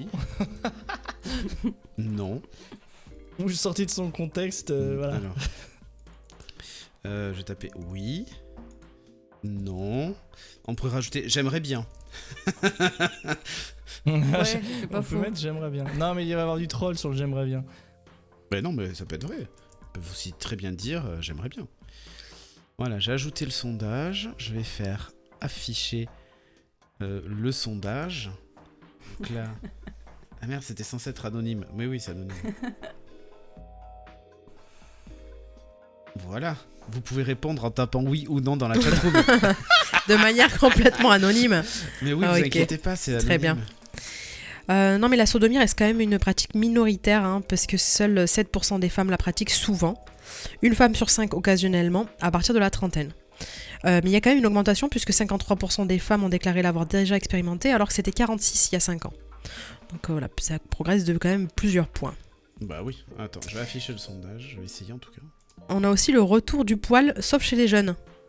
Euh, lorsqu'il s'agit d'épilation intime, les plus jeunes sont euh, largement convertis à l'épilation intégrale, euh, adoptée par la moitié des 18-34, mais seulement une femme sur quatre entre 35 et 50, une sur 10 à la cinquantaine, et on passe même à une sur 20 pour au-delà de la cinquantaine. Donc voilà, plus, plus on vieillit, moins on s'épile. Ok. Bah écoutez, voilà, c'est tous les, stats et toutes les, les sondages euh, que nous donne euh, l'étude euh, qui date de, l'an dernier. c'est une étude sur les femmes françaises. Après, on avait il y avait pas mal d'informations sur d'autres sondages, mais qui sont un peu plus mondiaux, voire européens, comme par exemple le fait que les Françaises sont les championnes d'Europe de la fédation et de la sodomie devant l'Italie, l'Espagne, l'Allemagne, les Pays-Bas et le Royaume-Uni, avec ah respectivement 75% des femmes d'au moins 18 ans pratiquant régulièrement la fellation et 21 la sodomie. D'accord. Moi j'ai une stat sur les clubs échangistes.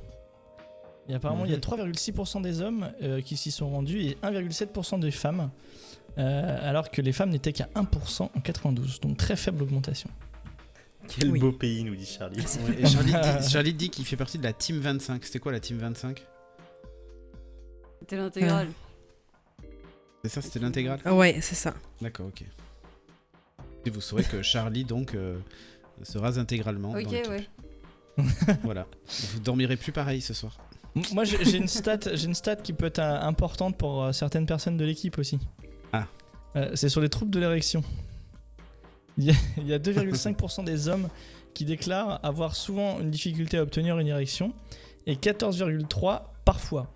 Et en fait, c'est une, surtout une situation qui augmente fortement après 50 ans. Donc voilà, c'est juste pour, pour, voilà, pour quelques personnes de l'équipe. Hein. Il n'y a pas de, pas de message ans, à faire passer. Pas encore. Il reste encore du temps. 10 ans. Rassure-toi comme Mais tu ça laisse le temps de faire du stock de concombres de mer, vous inquiétez pas. ouais. voilà, mettre de côté. Par contre, il y a une stat intéressante. dire, quoi. Bah oui. oui. bah voilà. Et puis il y a une. Non, par contre, il y a une. En parlant de, personnes qui osent le dire, euh, j'ai une stat intéressante c'est qu'il y a 7,4% des femmes qui déclarent avoir souvent des difficultés à atteindre l'orgasme et 28,9% parfois. Donc des, qui ont des difficultés à atteindre l'orgasme. Et euh, cette difficulté est souvent rapportée plus fréquemment à la fois par les femmes les plus jeunes ou les plus âgées. Voilà. Mais c'est étonnant ça parce que je pensais que ça serait bien plus que ça. C'est vrai. Ouais, moi aussi. C'est vrai, c'est vrai. Ouais, effectivement. Pensais aussi. Après, ils disent pas dans quelles conditions. Est-ce que c'est seul ou est-ce que c'est. Euh, ah, euh, exact. Avec un partenaire. Exact. Exactement. Et euh, si vous voulez vous situer un petit peu, j'ai la, moyenne hein, des, de, la, fréquence des rapports sexuels moyens. C'est de 8,7 par mois. C'est pas beaucoup, hein 8,7 par mois, ça fait quoi Deux par Que ce soit homme ou femme, ouais. Hmm. Pas beaucoup. C'est la moyenne. Ouais, c'est une moyenne. C'est une moyenne. Pas beaucoup, dit-il. Ça vous donne un indice de où se, où se situe si vous voyez ce que je veux dire. Ça dépend des moments. Mais euh, mhm. sinon, sexualité des femmes de plus de 50 ans, je sais pas si ça vous intéresse, parce qu'on parle des hommes de 50 ans, de plus de 50 ans qui commencent à avoir des troubles de l'érection. Mais sur la, au niveau de la sexualité des femmes de plus de 50 ans, euh, il y a une grande surprise sur, euh, sur l'enquête que, que j'ai eue. Ça a considérablement augmenté. Voilà. Il y a une, grosse augmentation des. pour repousser la ménopause, rappelle-toi. Augmentation de la sexualité des femmes âgées de 50 à 69 ans. Euh, voilà, qui vivent en couple, alors que celle des hommes, par contre, n'évolue pas. C'est bizarre. Hein Étonnant. Étonnant. donc, en, en c'était en 92, euh, pour, pour, vous faire une petite idée, en 92, elles étaient euh, environ. Enfin, elles déclaraient en fait avoir 5,3 rapports par mois. Et là, en fait, ce chiffre actuellement est, est, monté à 7,3 par mois. Enfin, 3 fois par mois. Donc, soit une augmentation de 40% quand même. Pas mal. Donc, euh, mamie baisse toujours. voilà. Hashtag mamie baisse toujours. Personne n'ose répondre au sondage. Hein. On, est, on était une trentaine sur la chatroom et on est. anonyme il y a pourtant. 5 réponses. Ouais, c'est anonyme, je comprends pas. Hein. pas du tout. Ouais.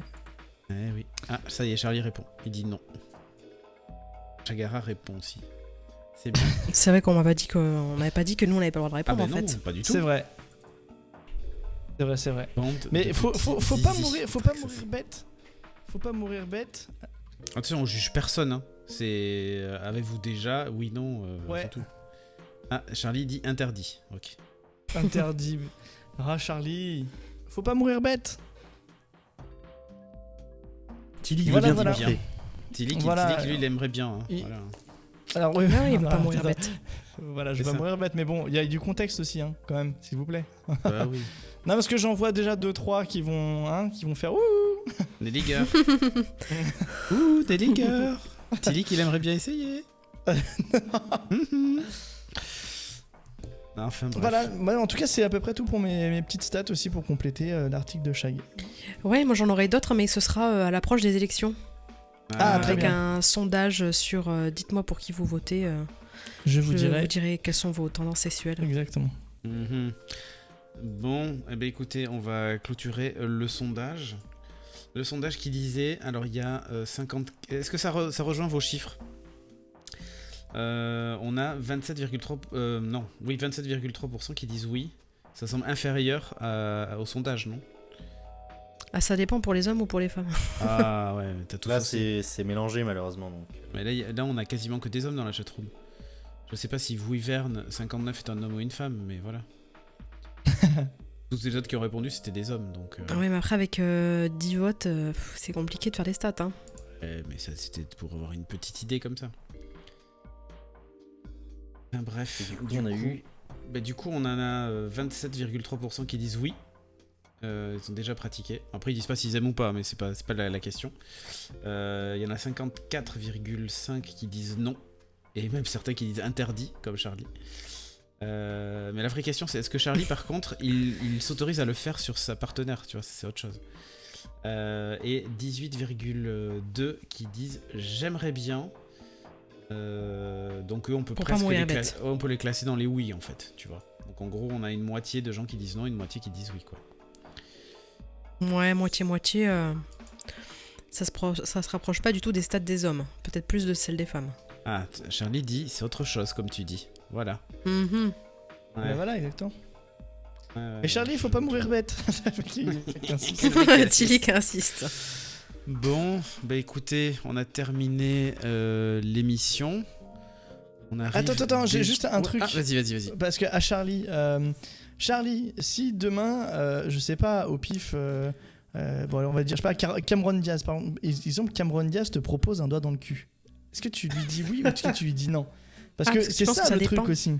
Ça dépend de, la partenaire, tu penses? Ça dépend du contexte. Hmm.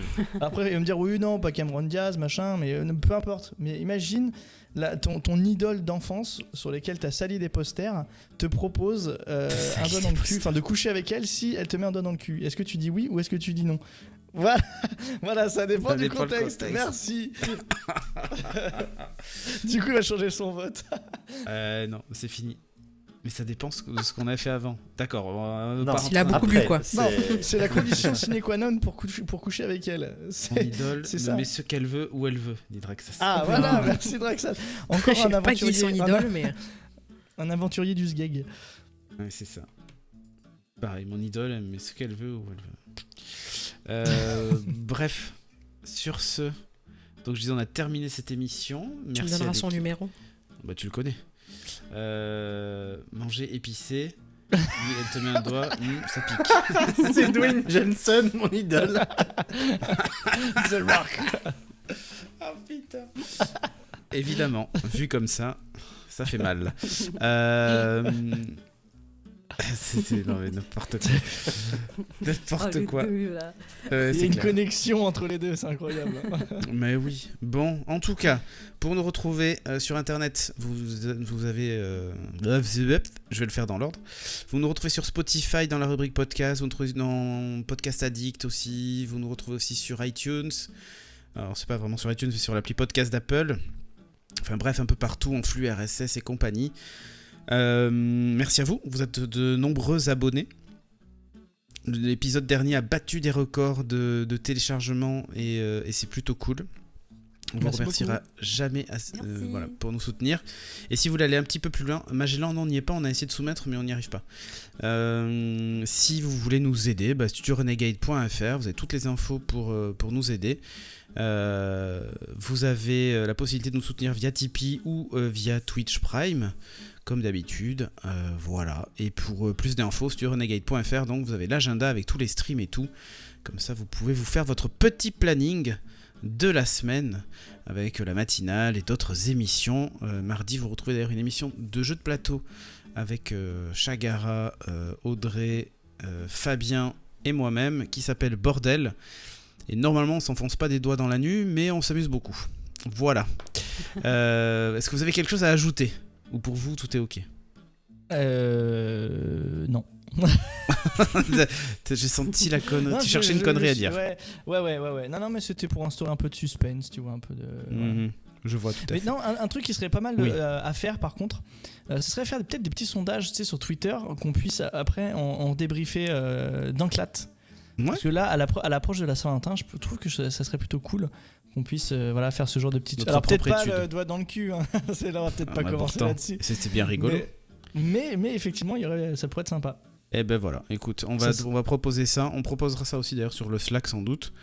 Euh, mais effectivement, sur Twitter, on peut le faire via notre community manager préféré. Ouais, c'est bien aussi. Ouais, sur le Slack, c'est pas mal. Vous êtes nombreux d'ailleurs. Ouais. Sur ce, merci d'avoir suivi euh, ce huitième épisode de Clat qui est déjà terminé. Oh, oh on se donne, eh ouais, on se donne rendez-vous la semaine prochaine pour euh, le prochain numéro. D'ici là, bah je sais pas moi, profitez de l'amour autour de vous. Mettez-vous des doigts ou pas. Bref, amusez-vous. C'est ça. Allez, ciao ciao. Le gâteau. Hein. ciao.